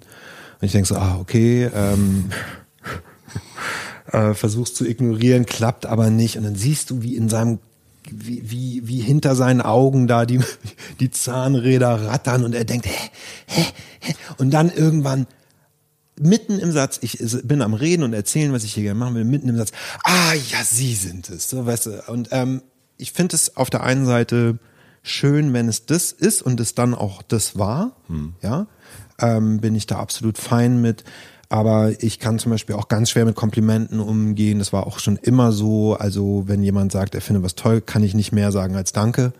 Ähm, äh, und was ich überhaupt nicht mag, ist, wenn Leute das Bedürfnis haben, mit mir zu reden, als würden sie mich kennen. Da, das funktioniert für mich überhaupt nicht. Oder gewisse Dinge voraussetzen, die, die sie nicht voraussetzen können. Es ist ja jetzt heutzutage zum Glück, also ich hatte so eine Phase, da habe ich ziemlich viel zugenommen, weil ich nur noch mich ähm, mit Film beschäftigt habe und, und im Grunde wenig bewegt habe und so. Ähm, jetzt habe ich wieder angefangen, Sport zu machen. Jetzt erkennen mich wieder mehr Leute, weil ich wieder abgenommen habe. Aber es ist nicht mehr so, dass ich auf der Straße einfach erkannt werde, beziehungsweise merke ich es nicht. Äh, we- selbst wenn es so sein sollte hin und wieder. Ähm, äh, das war natürlich mit, keine Ahnung, 17, 18 konnte ich nirgends mehr lang gehen. Äh, das war wirklich so, wie man sich das vorstellt. Ich habe komplett abgeschirmt gelebt, ähm, hatte immer mein Security dabei und, und so weiter. Ne? Ähm, das war ein ganz, ganz tolles Gefühl, als ich dann, ich glaube so mit 27, 28 das erste Mal wieder S-Bahn gefahren bin, in Ruhe, ohne Angst zu haben, dass jetzt gleich irgendjemand zu mir kommt oder so. Und es ist immer noch irritierend, wenn jemand zu mir kommt. Auf der anderen Seite zum Beispiel gestern bei einer Location wieder diese Situation, wo der Chef mich erkennt und ähm, wir reden dann über die Sache an sich und am Ende hakt er nochmal ein und sagt, ah, und Sie äh, machen ja jetzt nur noch Film, ne? Und ich sag so, ja, äh, ganz viel Musikvideos. Und er so, ja, ja, ja, weiß ich, weiß ich. Ähm, sie haben doch da auch einen Preis gewonnen für Udo Lindenberg und so. Und das ist dann schon irgend, das ist äh, schön und beklemmend zugleich. Mhm. Es ist schön wahrgenommen zu werden, auch in dem, was man jetzt tut, gerade in einem Land wie Deutschland, wo immer dieses Schuster bleibt, bleibt, bleibt bei deinen Leisten Ding doch noch sehr in den Köpfen ist. Auf der anderen Seite ist es auch jedes Mal neu irritierend, denn man geht nicht, auch in der Zeit, wo es so krass war, du gehst nicht einmal vor die Tür und denkst, gleich werde ich erkannt oder sondern jedes Mal ist es ein Schock, dass dich jemand erkennt. Ja. Ne? Äh, okay, aber ähm, wie es zu dem Filmemachen gekommen ist, das war ja deine Frage, war, dass ich so eine Zeit hatte, wo ich ich hatte mich entschieden, dass ich auf keinen Fall Solokünstler sein will. Zu dem Zeitpunkt, das war noch bevor echt sich noch mal irgendwie im Proberaum getroffen haben, ähm, war auch sozusagen klar, dass das mit echt nicht wieder zusammenfinden wird. Ähm, und ich hatte dieses klassische, man sieht den Wald vor lauter Bäumen nicht Syndrom. Also ich habe für echt schon ähm, vier Musikvideos gemacht, unter anderem Junimond zum Beispiel, das ist das, auf das ich am meisten stolz bin. Da war ich äh, 18, als ich das gemacht habe. Mein erstes Musikvideo war für Fort von mir, da war ich 16. Und es war wirklich einfach, wir waren so enttäuscht von dem Video davor und dann habe ich großspurig, wie ich damals war, ich war ein ziemliches Arschloch damals, ähm, ich war halt ein Popstar. So, da, denke ich auch immer so, ja, ich, ich brauche mich dafür gar nicht entschuldigen. Ich war 16 und ein Popstar, weißt du? Warum, sag mir einen Grund, warum ich kein Arschloch sein sollte. ja. ähm, und 2010 hast du auch gemacht, ne? 2010 ja. habe ich gemacht. Ja. Ähm, habe ich ganz großspurig gesagt, das kann ich besser. Und dann habe ich mein erstes Video gemacht. Mhm. Und ähm, als ich dann ich weiß es nicht genau, meine, mit meiner Solo-Karriere aufgehört habe. Also die, das ist gar nicht erst eine Karriere geworden, sondern mit der angedachten Solo-Karriere direkt wieder aufgehört habe. Ähm, da dachte, wusste ich wirklich kurz nicht, was ich jetzt mit meinem Leben machen soll. So, mhm. dann kam diese Steuersache und ich hatte auch kein Geld. Und es war wie so ein Reset. Ne? Und in der Zeit habe ich dann bei Walter gewohnt. Und dann ist mir aufgefallen, dass fast alle Bücher, die ich habe über Film gehen, dass ich eine riesen DVD-Sammlung habe. Äh, ich habe mir ähm, eine DVD-Sammlung äh, angeschafft, die war größer als in die als die von so mancher Videothek damals. Da waren DVDs noch neu und die war sortiert nach äh, Regisseuren, die war sortiert nach Schauspielern und so weiter. Also ich hatte jeden Hitchcock-Film, ich hatte jeden Scorsese-Film und so weiter, immer in der Special Edition und plötzlich dachte ich so, was machst du hier eigentlich? Es steht doch genau vor dir. So. Äh, das ist auch übrigens der Tipp, den ich immer jetzt jungen Leuten gebe, die nicht wissen, was sie machen sollen, sage ich immer, guck in deinen Bücherschrank, guck in deinen E-Mail, äh, guck in deinen Browserverlauf. Womit beschäftigst du dich, ohne dass du merkst, dass du dich damit beschäftigst? Versuch das zu machen. Vielleicht gibt es irgendeinen Weg, das zu machen. Ähm, und dann habe ich mich, ähm, weil ich dachte, und da griff wieder so meine deutsche Erziehung, dafür muss mir jemand die Erlaubnis geben und habe mich an der Filmhochschule beworben, weil ich dachte, ich brauche das Approval von außen, das zu tun. Und ähm, dieser Prozess äh, dauert relativ lange. Also du machst, äh, musst Sachen schreiben und musst auch einen Kurzfilm machen und so. Und das habe ich alles gemacht und rein, eingeschickt. Und dann dauert es ungefähr so ein halbes Jahr, ja. bis du die Antwort kriegst. Und in diesem halben Jahr habe ich für eine befreundete Band mit Walter zusammen ein Musikvideo gemacht. Walter meinte so, die haben mich gefragt, ob ich ihr Musikvideo machen kann und du hast doch schon Musikvideos gemacht, wollen wir es nicht zusammen machen? Und dadurch lernte ich Gunter Buskis von Tapete Records kennen, ähm, eines der Indie-Labels in Deutschland und er meiner Meinung nach wirklich einer von den drei Personen im Musikbusiness, vor denen ich ganz, ganz großen Respekt habe und der ein ganz, ganz toller Labelchef mhm. ist mhm. und ein Arbeitstier.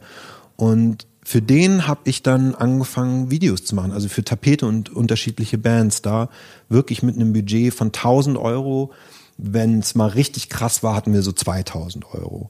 Und da habe ich gelernt. Also so, da habe ich, hab, ich weiß nicht wie viele, ehrlich gesagt, wahrscheinlich 20 Indie-Videos gemacht. Ich habe fast jeden Monat eins gemacht. So, das war toll. Und ich habe aber keine Ahnung, wo, wie ich davon meine Miete zahlen konnte und so. Ich will es auch gar nicht wissen, wie ich das irgendwie hingekriegt habe. Auf jeden Fall habe ich da gelernt, wie man mit wenig Geld Ideen umsetzt und so weiter. Also wenig Geld ist untertrieben. Für, für Film ist es kein Geld. So. Ähm, und dann kam, dann hatte ich wahrscheinlich schon so sechs Videos gemacht oder so. Da kam die Absage von der Filmhochschule und mhm. ich war super froh, dass mhm. die dann kam, weil zu dem Zeitpunkt war ich, wäre ich nicht mehr damit klargekommen, in so ein System reinzugehen.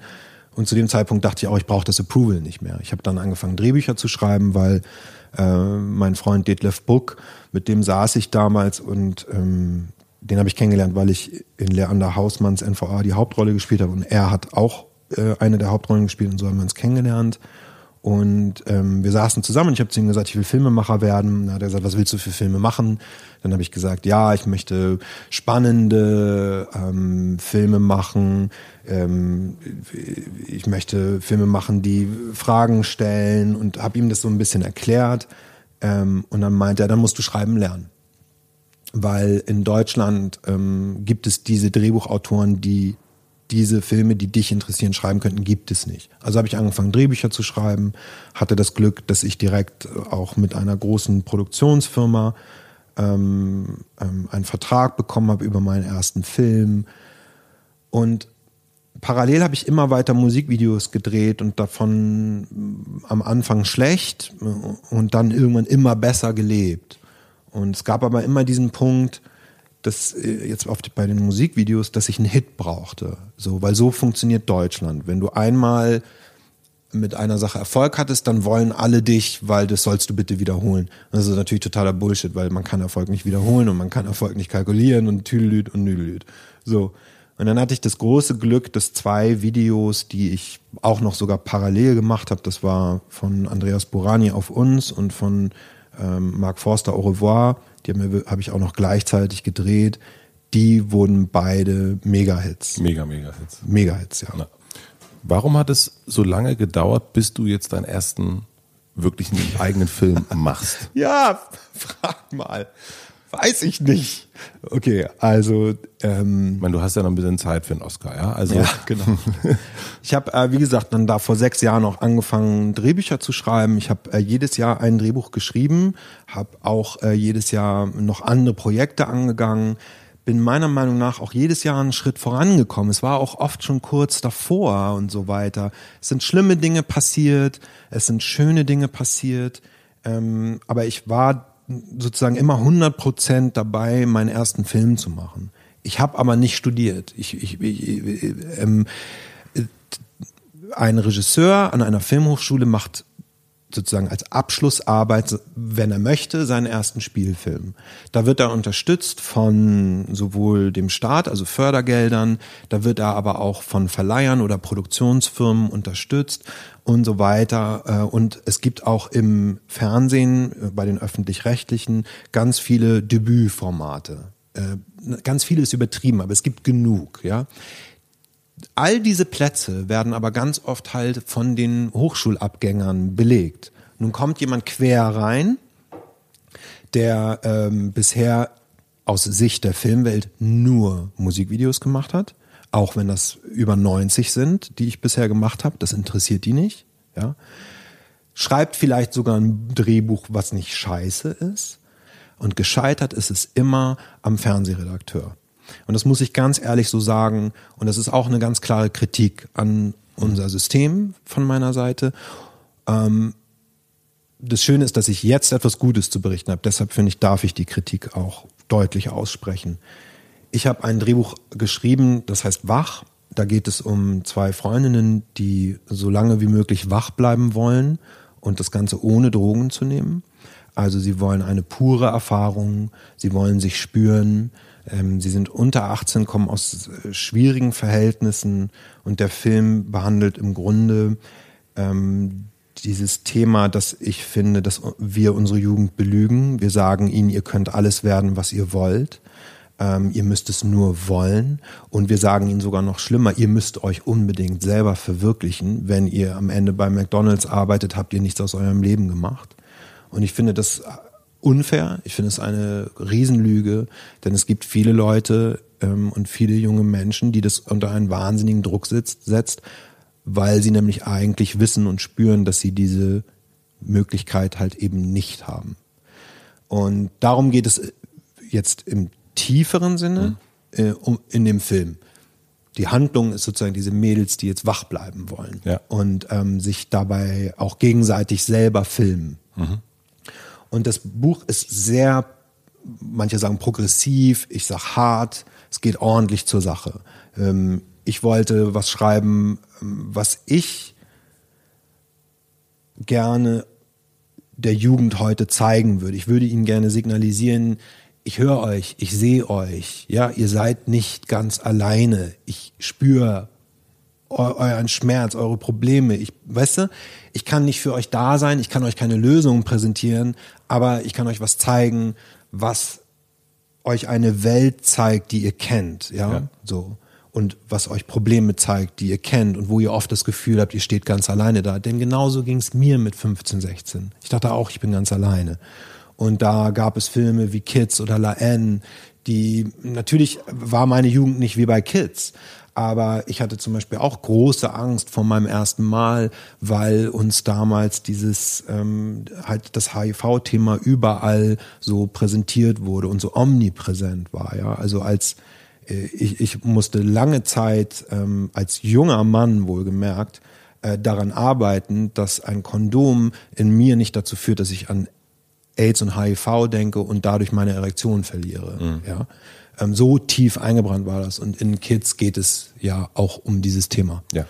Ähm, und habe dieses Drehbuch geschrieben, wach, und äh, habe das ähm, Leuten gezeigt ähm, und, und auch mit den tollen Produzenten, mit denen ich bis dahin zusammengearbeitet hatte, drüber gesprochen, weil ich so meinte, das wäre eigentlich geil, wenn man das auf YouTube packt als ins Kino. Im Kino funktionieren in Deutschland solche Filme nicht. Warum nicht, weiß ich nicht, weiß niemand. Aus irgendeinem Grund will Deutschland immer noch Wohlfühl Kino sehen aus Deutschland, ja, und wollen eigentlich nur Tickets bezahlen für etwas, was seicht ist und sie zum Lachen bringt. Dramen oder so funktionieren an den Kassen nicht. Und äh, ich bin, wie gesagt, jemand, der möchte, dass der entertainen möchte und das im besten Falle viele Leute das mitbekommen, was ich tue. Deshalb habe ich gesagt, ich fände es eigentlich toll, wenn er auf YouTube ist. Und da haben mir alle einen Vogel gezeigt, muss ich ehrlich so sagen. Alle haben gesagt, das kannst du dir abschminken. Erstens ist dein Buch Coming of Age, das funktioniert in Deutschland nicht. Zweitens ist es viel zu hart. Das kriegst du nie im Leben finanziert. Ähm, drittens, YouTube, wer, wer soll das machen? Wer hat daran Interesse? Und durch eine äh, befreundete Band, Dead Adam, habe ich erfahren von Funk, einer Initiative von ARD äh, und ZDF, ähm, die jetzt anfangen, Content zu machen ähm, für junge Menschen und anstatt den im Fernsehen zu senden und ganz ehrlich, ich kenne niemanden, der einen Fernseher hat, äh, selbst in meinem Alter, also die haben einen Fernseher, aber keinen Fernsehanschluss, ähm, äh, fangen, haben sie jetzt angefangen, den Content bei YouTube hochzuladen. Und ich habe wirklich, das ist kein Witz, nach all diesen Jahren mit tollen Menschen an meiner Seite, großartigen Kontakten. Ich habe das Drehbuch an info@funk geschickt. Info@. Und tatsächlich meldete sich ähm, äh, jemand bei mir zurück und der fand es toll. Ähm, Tilo, vielen Dank. Und ähm, er hat gesagt, ich kenne ihn auch. ja. Ja. Und er hat gesagt, ähm, er findet super, aber die machen keine Spielfilme, die können es nicht machen. Dann habe ich ein halbes Jahr nicht locker gelassen und habe gesagt, Tilo, es gefällt dir doch, komm bitte, irgendwie, irgend, komm, irgendwie machen wir das und so. Dann meinte Tilo irgendwann so, ja, also der einzige Weg, den er sieht, ist eigentlich, wenn er es jetzt dem ZDF das kleine Fernsehspiel schickt und die sozusagen die Hauptsumme geben. Und dann dachte ich schon so, okay, Ja, ich kann das nächste schreiben. Das war's. Da komme ich wieder nicht durch. Und bin an eine Redakteurin geraten, Milena, und ich bin überglücklich. Die hat das Buch total toll gefunden. Die hat das in der Redaktionssitzung durchgesetzt. Vielleicht musste sie es nicht durchsetzen. Ich weiß es nicht. Es wurde auf jeden Fall beschlossen. Im ähm, August hatten wir das erste Meeting. Im September hatte ich das Jahr. Im Januar hatte ich Greenlight, das heißt, ähm, also am 3. Januar hatte ich Greenlight. Das bedeutet äh, grünes Licht. Also ich ab 3. Januar bin ich dabei, alles festzuzurren. Im März drehen wir schon. Es ist traumhaft. Und da glaube ich, so ist es oft. Ne? Es gibt so ein Momentum und ähm, es ist schwer, nicht nur als Künstler, sondern ich glaube für jeden zu entscheiden. Also man will etwas und man kämpft dafür. Und es will und will und will nicht. Wann ist der Punkt, wann du jetzt einfach nur Schiss hast vorm Aufgeben? Und wann ist der Punkt, wo du feige wärst, weil du aufgibst? Das auszuloten, auch zum Beispiel in Beziehungen ne, zwischen Menschen, also äh, Paaren, ähm, ist das ja auch so ein Punkt. Wann sollten wir jetzt lieber unsere Beziehung beenden? Ähm, weil weitermachen macht keinen Sinn oder wären wir feige, wenn wir jetzt nicht die Arbeit auf uns nehmen, um unsere Beziehungen zu retten? Ich hatte immer Angst vor, den, vor dem Tag, wo ich durch diese sechs Jahre irgendwann an den Punkt komme, wo sich Frust einstellt und wo ich denke, ich schaffe nicht noch weiter, ich schaffe nicht noch mehr, ich schaffe nicht noch ein weiteres Jahr gegen dieses System zu kämpfen und so weiter. Und plötzlich passiert es. Und es passiert mit einem solchen Momentum. Und alles fällt plötzlich zusammen. Also nicht stürzt ein, sondern alles fällt auf einen Punkt. Die Sterne alignen sich, ne? Alles äh, rückt in die richtige Position. Der Weg wird frei. Ich hab, äh, ich war gerade auf Island am Drehen, als Milena mich anrief und mir sagte, dass sie es machen und sogar ich habe eine Kalkulation abgegeben, die absolut realistisch war. So arbeite ich. Ähm, ähm, ich ich handle nicht, ich hasse das, sondern ich sage dir, so viel brauche ich, aber das brauche ich auch wirklich. Mhm. Und die Summe habe ich ihr gesagt und, ich, und sie haben genau die Summe gegeben. Und das sagt sie mir und ich stehe auf Island und gucke da über die, über die Landschaft und musste richtig krass heulen, weil so eine Riesenlast von meinen Schultern fiel und, und plötzlich alles wieder Sinn gemacht hat. Und dieses Momentum ist wichtig, glaube ich, für alles, was man tut. Wenn dieses Momentum sich nie einstellt, wage ich zu behaupten, ist man vielleicht auf dem Holzweg. Das Momentum muss aber nicht so groß sein, wie dein Film wird ähm, finanziert und, und gegreenlightet. Das Momentum kann auch sein, du machst etwas Kleines und es wird toll oder du überraschst dich selber damit. Ja, also es, es muss ja auch Etappenerfolge geben und die müssen auch zählen. Ich glaube, sich immer nur am großen Ziel aufzuhängen, das, ähm, das beengt dich zu sehr, da, da kannst du nicht glücklich werden. Die kleinen Schritte müssen dir auch Spaß machen. Die kleinen Erfolge musst du auch feiern. Und das ist bei mir zum Beispiel, als ich das Drehbuch für Wach fertig hatte, obwohl alle sagten, das kannst du vergessen, als ich es fertig hatte und das Gefühl hatte, ich habe keine Scheiße geschrieben. Das, das ist keine Scheiße, die ich geschrieben habe. Ich weiß nicht, ob es gut ist, aber es ist keine Scheiße. Ich ziehe mich dann immer nackt aus, mache Musik an und tanz. Das ist so mein, mein Ding. Hier? Ja, hier. Ja, ja. Klar. Oder wo ich, wo auch immer ich ja. gerade bin. ja. Was glaubst du, wird die größte Herausforderung an Wachsein?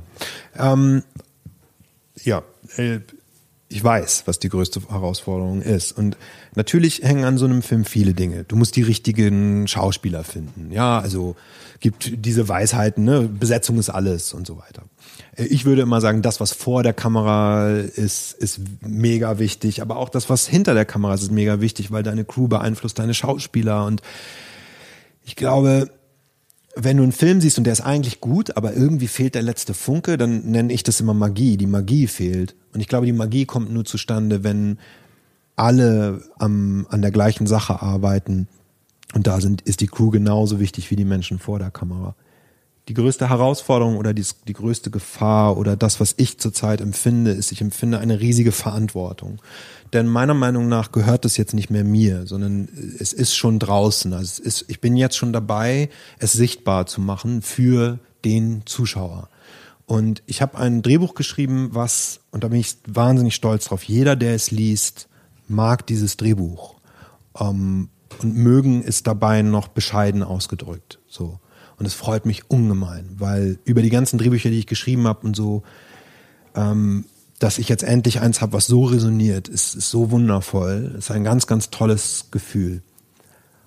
Und wo auch immer das herkam, weil ich habe nicht das Gefühl, dass ich das so richtig war.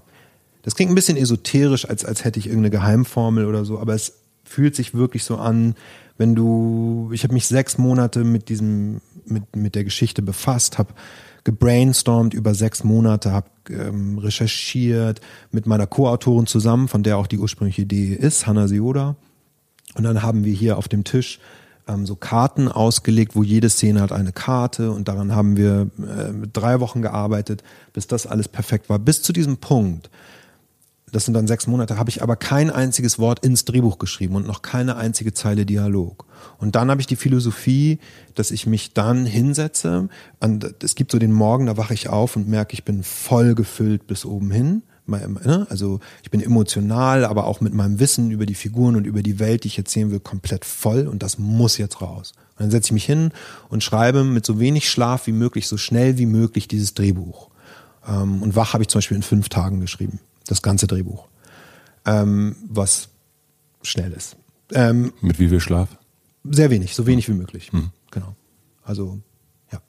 Und bist du dann ganz kurz, ja. bist du dann hier in diesem Raum ja. und igelst dich ein ja.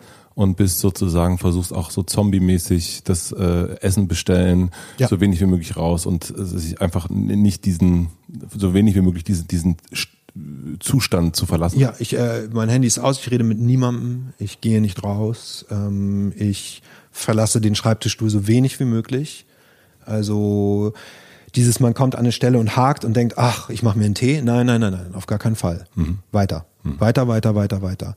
Ähm, morgens wird einmal alles vorbereitet, die Teekanne steht da, es steht alles bereit. Ähm, äh, ich rauche leider, äh, du hast genug Tabak da. Ähm, gepinkelt wird nur, wenn es unbedingt muss. Äh, und es wird auch nur geschlafen, wenn es unbedingt muss. So, wirklich.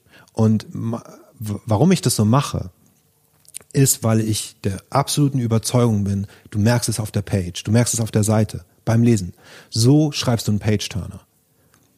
Und es gab dann einen Punkt zum Beispiel, wo ich bei Wach gestockt habe und nicht weiter wusste und wirklich einen Tag äh, drüber nachdenken musste, wie ich jetzt weitermache. Trotz der ganzen Vorarbeit und der ganzen Karten kam ich an den Punkt, wo ich nicht weiter wusste. Und das ist wahnsinnig frustrierend, ne? Da, boah, meine Fresse. Da gehst du hier auf und ab wie ein Löwe, ne? Und, und denkst, okay, jetzt habe ich mich in eine Ecke manövriert, aus der ich nicht mehr rauskomme. Hm. Und was immer hilft in dem Moment und was man aber vergisst, wenn man in diesem Wahn ist, ist, höchstwahrscheinlich sind deine Figuren gerade an genau demselben Punkt. Auch sie wissen nicht, wie es weitergehen soll. Auch sie haben sich gerade in eine Ecke manövriert und wissen nicht, wie sie da rauskommen sollen. Und wenn es dir jetzt als Schreibenden genauso geht, dann wird es hoffentlich dem Publikum in dem Moment genauso gehen. Und jetzt brauchst du nur den schlauesten, überraschendsten Weg, sie aus dieser Ecke rauszubekommen. Und dann wird es auch für den Zuschauer wieder eine Überraschung sein, wie sie da rausgekommen sind. Also, das ist eine ganzheitliche Erfahrung. Und während ich da sitze und jetzt im Wahn dieses Drehbuch runterratter, ja, runterschreibe, reden die Figuren einfach. Ich sage ihnen nicht, was sie sagen sollen. Ich kontrolliere nicht, was sie sagen, sondern sie reden. Das machen die wie von selbst. Daher äh, stellt sich dann, wenn man es fertig hat und dann schicke ich es raus an Freunde, die lesen das und dann beginnt die Zeit des Polishings also des Säuberns, mhm. des Details machen. Und die ist unfassbar anstrengend. Die geht auch bis heute. Also ich bin sitze gerade wieder an einem neuen Polish. Also mhm. das, das hört nie auf. Ähm, aber dieser erste Kern, der ist immer noch auf der Seite zu spüren. Und ist da auch dieser erste Satz, ist der hier auch so wichtig? Nein. Zum Glück nicht. Die ersten fünf Seiten sind wahnsinnig wichtig. Ich würde sogar sagen, die ersten drei Seiten. Mhm. Die sind wahnsinnig wichtig. Aber da kommt wieder dieses, dass ich mich als Bauarbeiter empfinde. Also ich schreibe von vorne bis hinten durch. Ich gehe nicht einmal zurück. Ich lese nicht einmal, was ich geschrieben habe. Nie. Es braucht eine wahnsinnige Selbstdisziplin, weil man natürlich jeden Morgen aufwacht und unfassbare Selbstzweifel hat und denkt, oh Gott, was habe ich gestern für Scheiße geschrieben? Ich muss das korrigieren, das muss anders. Und na, mache ich nicht. Ich schreibe weiter, bis ich das erste Mal Ende geschrieben habe. Und dann fange ich vorne wieder an. Und das ist, glaube ich, ganz wichtig, oder das kann ich, also das musste ich lernen. Ähm, es ist nicht in Stein gemeißelt. Du, äh, das, was du da schreibst, muss nicht perfekt sein. Es muss voller Emotionen sein. Perfekt kannst du es später mhm. machen. Und vielleicht muss es auch nie perfekt sein, weil es gar nicht die Sache, der Sache gerecht wird, perfekt zu sein. Es muss voller Emotionen sein und nicht richtig. Ja? Ähm, ich schneide zum Beispiel auch selber, weil ich es nicht leiden kann, daneben zu sitzen und jemandem zuzugucken, wie er umsetzt, was ich ihm sage. Ich bin ein sehr schneller Cutter. Und auch da zum Beispiel, ich schneide so schnell wie möglich, wie ich nur kann, einmal eine Version von vorne bis hinten durch. Wie ein Bauarbeiter. Ich werfe den, den Mörtel drauf, pack den Steiner, dack, dack, dack, dack, dack, damit wenigstens die Wände jetzt schon mal stehen. So. Und dann gucke ich, was funktioniert und was funktioniert nicht. Und lustigerweise, wenn man das mit Emotionen gemacht hat und mit Power, werden 80 Prozent schon stehen bleiben können. Und jetzt, und jetzt kommt erst die Arbeit, weil an diesen letzten 20 Prozent sitzt du wahnsinnig lang. Mhm. Ne? Und das ist genauso jetzt bei dem Polish. Ähm, ist dann die größte Herausforderung am Ende, dass der, äh, der Busfahrer reinkommt und sagt, ah, hier riecht's nach einem guten Konzert, hier riecht's nach einem guten Film? Äh, fast, genau. Die große Verantwortung, die große Aufgabe, die, der große Druck, den ich gerade empfinde, wobei Verantwortung ist für mich schon das richtige Wort. Ich habe jetzt eine große Verantwortung, nämlich das, was auf diesen Seiten zu spüren ist und das, was Leute auch empfinden, wenn sie das Drehbuch lesen, das sichtbar zu machen auf dem Bildschirm, auf der Leinwand und diese Gefühle, die jetzt auf den Seiten sind und die in der Fantasie des Lesers entstehen, so in Bilder und Momente und kleine Wahrheiten zu fassen, dass der Zuschauer sie auch spürt. Das ist, ja. Puh. Und da geht's in jedes Detail. Ne? Also klar, Casting, aber jede Location, jeder Komparse, der durchs Bild läuft, alles, was sozusagen in dieser Welt stattfindet, die ich kreiere, ist da ein Teil von und ein essentieller Teil. Und ja, ich hoffe, ich verkacke nicht. Wann wird der Film rauskommen? Ähm, das kann ich nicht genau sagen, aber ähm, also weil ich es nicht weiß. Ähm, aber wir rechnen also definitiv jedes nächstes Jahr, wobei man weiß es nie so genau. Ne? 2019? Nee, uh, sorry, wir sind ja schon in mhm. 2018. Mhm. Ah, 2018. Ähm, ich hoffe im Spätsommer, aber das muss man dann sehen. Also jetzt ist erstmal der Dreh im März. Ähm, ich mache auf Instagram übrigens so ein Filmtagebuch. Hm, ich habe schon gesehen, ja. Das, ähm, das äh, habe ich mir von Ryan Johnson abgeguckt, der ja jetzt dann auch den neuen Star Wars mhm. gemacht mhm. hat. Der hat äh, an, am Anfang seiner Karriere hat er ähm, durch mit Geld von Freunden Brick gemacht und kleine Indie-Filme. Und da hat er damals auf Tumblr, da war Instagram noch nicht so groß, hat er von Greenlight, also von dem Moment, wo das Projekt grünes Licht hatte, bis es sozusagen nichts mehr zu erzählen gab, hat er jeden Tag einen Post gemacht, ein Foto gepostet. Und das Tolle war dann, dass du das irgendwann so durchscrollen konntest und wie so eine Art Making-of-Tagebuch, mal abstrakt, mal mhm. klar sehen konntest. Und das wollte ich auch, das habe ich mir immer vorgenommen, wenn ich mal meinen ersten Film mache, mache ich das auch. Und das mache ich jetzt auf Instagram, Film Wach.film. Ich freue mich, wenn Leute da teilnehmen. Ähm, kurz Werbung droppen. Äh, und ähm, jetzt ist erstmal der Dreh im März und dann hängt es wirklich einfach davon ab, wie schnell wird der Film fertig, also wie schnell schaffe ich den Schnitt. Äh, es gibt ein paar Visual Effects, ähm, muss man nochmal reshooten und so weiter. Und dann natürlich kriege ich ihn vielleicht in Sundance oder nach Toronto Mal sehen. Daran äh, und davon von solchen Dingen hängt dann ab, wann er kommt. Mhm. Aber das Tolle und Aufregende ist, wie gesagt, dass mein Traum wahr geworden ist und er wird im Fernsehen laufen und auch dann auf YouTube released für alle zu sehen. Super. Wir haben uns ja schon äh, im Grunde, also bevor ich äh, meine letzten drei Fragen stelle, haben wir uns ja schon verabredet für ein Folgegespräch. Ja, das finde ich mega. Und wir würden, werden uns nämlich nochmal unterhalten über den Film, wenn alles durch ist. Ja. Und äh, bin ich mal gespannt. Ich bin auch sehr, sehr gespannt. Also wir haben ja jetzt quasi, wir sind jetzt quasi an dem Punkt, wir sind ja kurz nach Greenlight sozusagen. Mhm. Also du bist schon drin. Wir haben, du hast mir erst schon ein paar Tattoos gezeigt. Ja. Äh, ähm, und ähm, ich finde das sehr spannend, dass wir danach nochmal drüber reden und gucken, welche, also du, du hast von deinen Erwartungen gesprochen und was davon erfüllt worden ist und wo es äh, vielleicht was überhaupt nicht hingehauen hat, ja. was du dir ganz anders vorgestellt ja. hast und was, äh, ja, also äh, ich bin sehr, sehr gespannt. Das ist sozusagen das erste Mal, dass wir so ein, dass ich hier innerhalb von Hotel Matze so eine Art wie so ein, so ein äh, Vorher-Nachher-Werkstattgespräch. Ich bin auch gespannt, vor allem, also einmal wird es ungefähr so, wie ich gehofft hatte mhm. und vor allem, wo, wo ich gespannt bin, ist, ähm, schaffe ich das, was ich jetzt über die letzten Jahre geübt und auch gelernt habe, nämlich dann auch abzuschließen und weiterzugehen, schaffe ich das. Das ja. Äh, wird sehr interessant. Abzuschließen zu sagen, Das ist das fertig. Beste. Fertig. So, das war das Beste, was ich zu diesem Zeitpunkt mit meinen Fähigkeiten unter den Umständen machen konnte und allein deshalb kann ich stolz drauf sein. Schluss, nächstes. Schaffe ich das? Mm. ich habe noch ähm, drei schnelle Fragen für das Ja. Ende. Ja. Ähm, was lernst du gerade, was du noch nicht so gut kannst? Ist es ein bisschen schwierig, die Frage jetzt? Nö, Ja. finde ich nicht. Äh, Ist äh, sehr einfach zu beantworten. Äh, abgeben, hatte ich schon gesagt, dass das eine Schwäche von mir ist, dass ich alles kontrollieren will und ähm, ich kann zwar vertrauen, aber ich muss meinen Daumen drauf halten. Und wirklich jetzt ähm, Leute zu motivieren und in die Pflicht zu nehmen und gleichzeitig dann aber auch, wenn ich ihnen eine Aufgabe gebe, ihnen sie zu geben, ja, sie ihnen zu geben und nicht sie ihnen nur halb zu geben, weil das ist ganz gefährlich als Chef. Du kannst nicht sagen, du machst es jetzt und dann lässt du es denjenigen aber im Grunde nur halb machen. Dann, dann, dann ist er immer so, dann, dann, dann wird er nie wirklich eine Entscheidung treffen oder wird nie wirklich Verantwortung übernehmen für das, was er da jetzt tut. Ja, Äh, und das ähm, übe ich gerade ganz doll und lerne ich gerade. Ähm, ja, das. Was möchtest du gewesen sein, außer Oscar-Gewinner? Ähm, äh, sozusagen, wenn ich zurückblicke irgendwann mal, so mit 140. Mhm. Ähm, Z- 240 natürlich müsste man. ich möchte jemand sein, der die Welt zu einem besseren Ort gemacht hat. Ähm, seit ich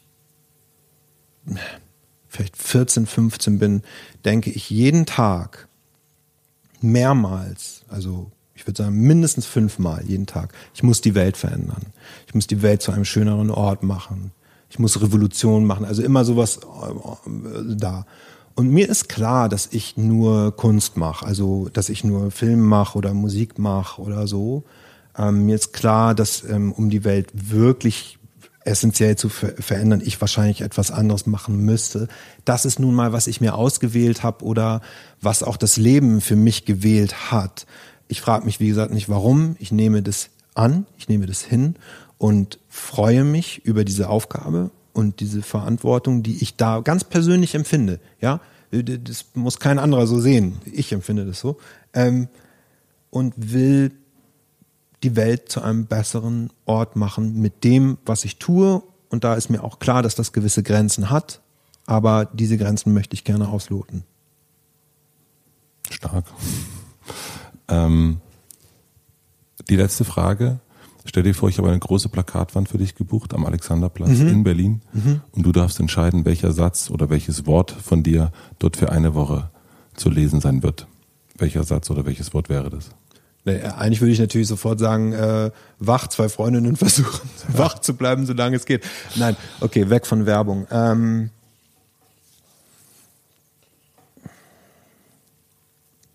ich würde Mut machen wollen. Ähm, ich würde nicht meckern wollen. Ich würde nicht sagen wollen, ne, reißt euch zusammen. Ich würde nicht den Finger zeigen wollen. Ich würde Mut machen wollen. Ich würde äh, gern sagen wollen, ähm, dass ähm,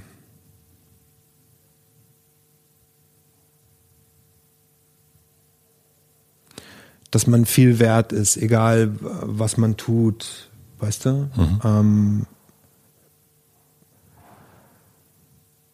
dass jeder den, den die Welt besser machen kann, egal was er tut. Äh, Allein wenn du morgens zu deinem Supermarktkassierer freundlich bist, machst du seine Minute ein bisschen schöner und vielleicht sogar seinen Tag, wer weiß. Und dadurch machst du die Welt schöner. Ich weiß, es ist gerade banal, aber ne, äh, du weißt, was ich meine. Was wäre der Satz? Der Satz wäre vielleicht. Naja, also jetzt gerade würde ich sagen, weil ich es heute auch so oft gesagt habe, sowas wie es war das Beste, was du tun konntest. Und da finde ich steckt nämlich dann auch alles drin. Da steckt gleichzeitig die Frage drin, war es das Beste, was du tun konntest? Oder bist du hinter deinen Möglichkeiten zurückgeblieben? Also ein mutmachender Satz für jemanden, der denkt, oh, das habe ich, das hätte ich besser machen können, da hätte ich netter sein können, da hätte ich, weißt du, doch noch einen Tag früher mit meiner Bachelorarbeit anfangen müssen, da hätte ich doch noch irgendwie ähm, äh, mehr trainieren müssen, so, ne? Es war das Beste, was du tun, es war das Beste, was du machen konntest, es war das Beste, was du leisten, es war das Beste, was du tun konntest. Ich weiß jetzt die genaue Formulierung nicht, die jetzt am geilsten auf dem Plakat aussehen ich glaube, würde. Das, es war das Beste, was du tun konntest, finde ich schon sehr gut. Ja. ja. Und gleichzeitig stellt es natürlich, stellt es die wichtige Frage, war es das Beste, was du tun konntest? Und ich finde, die muss man eigentlich immer mit Ja beantworten können, selbst wenn man voll verkackt hat. Dann ist das Leben gut.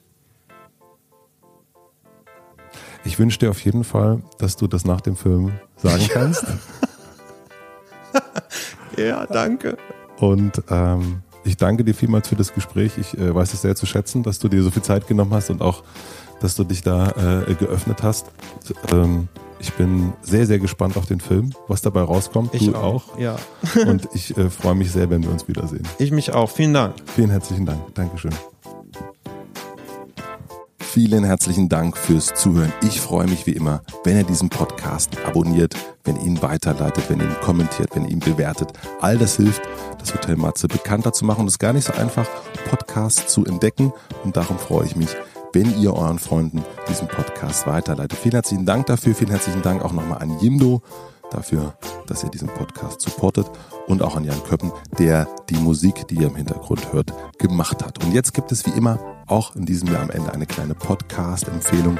Und zwar passt die ganz gut zum Filmfan Kim Frank und vielleicht seid ihr auch Filmfans. Und zwar ist es der Podcast Behind the Tresen, Behind the Tresen von der Independent Filmplattform Behind the Tree. Da sitzt der Gründer Nicolas Solar hinterm Tresen und betrinkt sich mit beispielsweise Till Schmerberg, mit Jan Köppen, da ist er wieder, und Christoph Letkowski. Und sie sprechen über ihre liebsten Filme, ihre liebsten Drinks und sind dabei in ihrer liebsten Bar. Ein sehr, sehr schöner Podcast. Hört da mal rein. Behind der Tresen.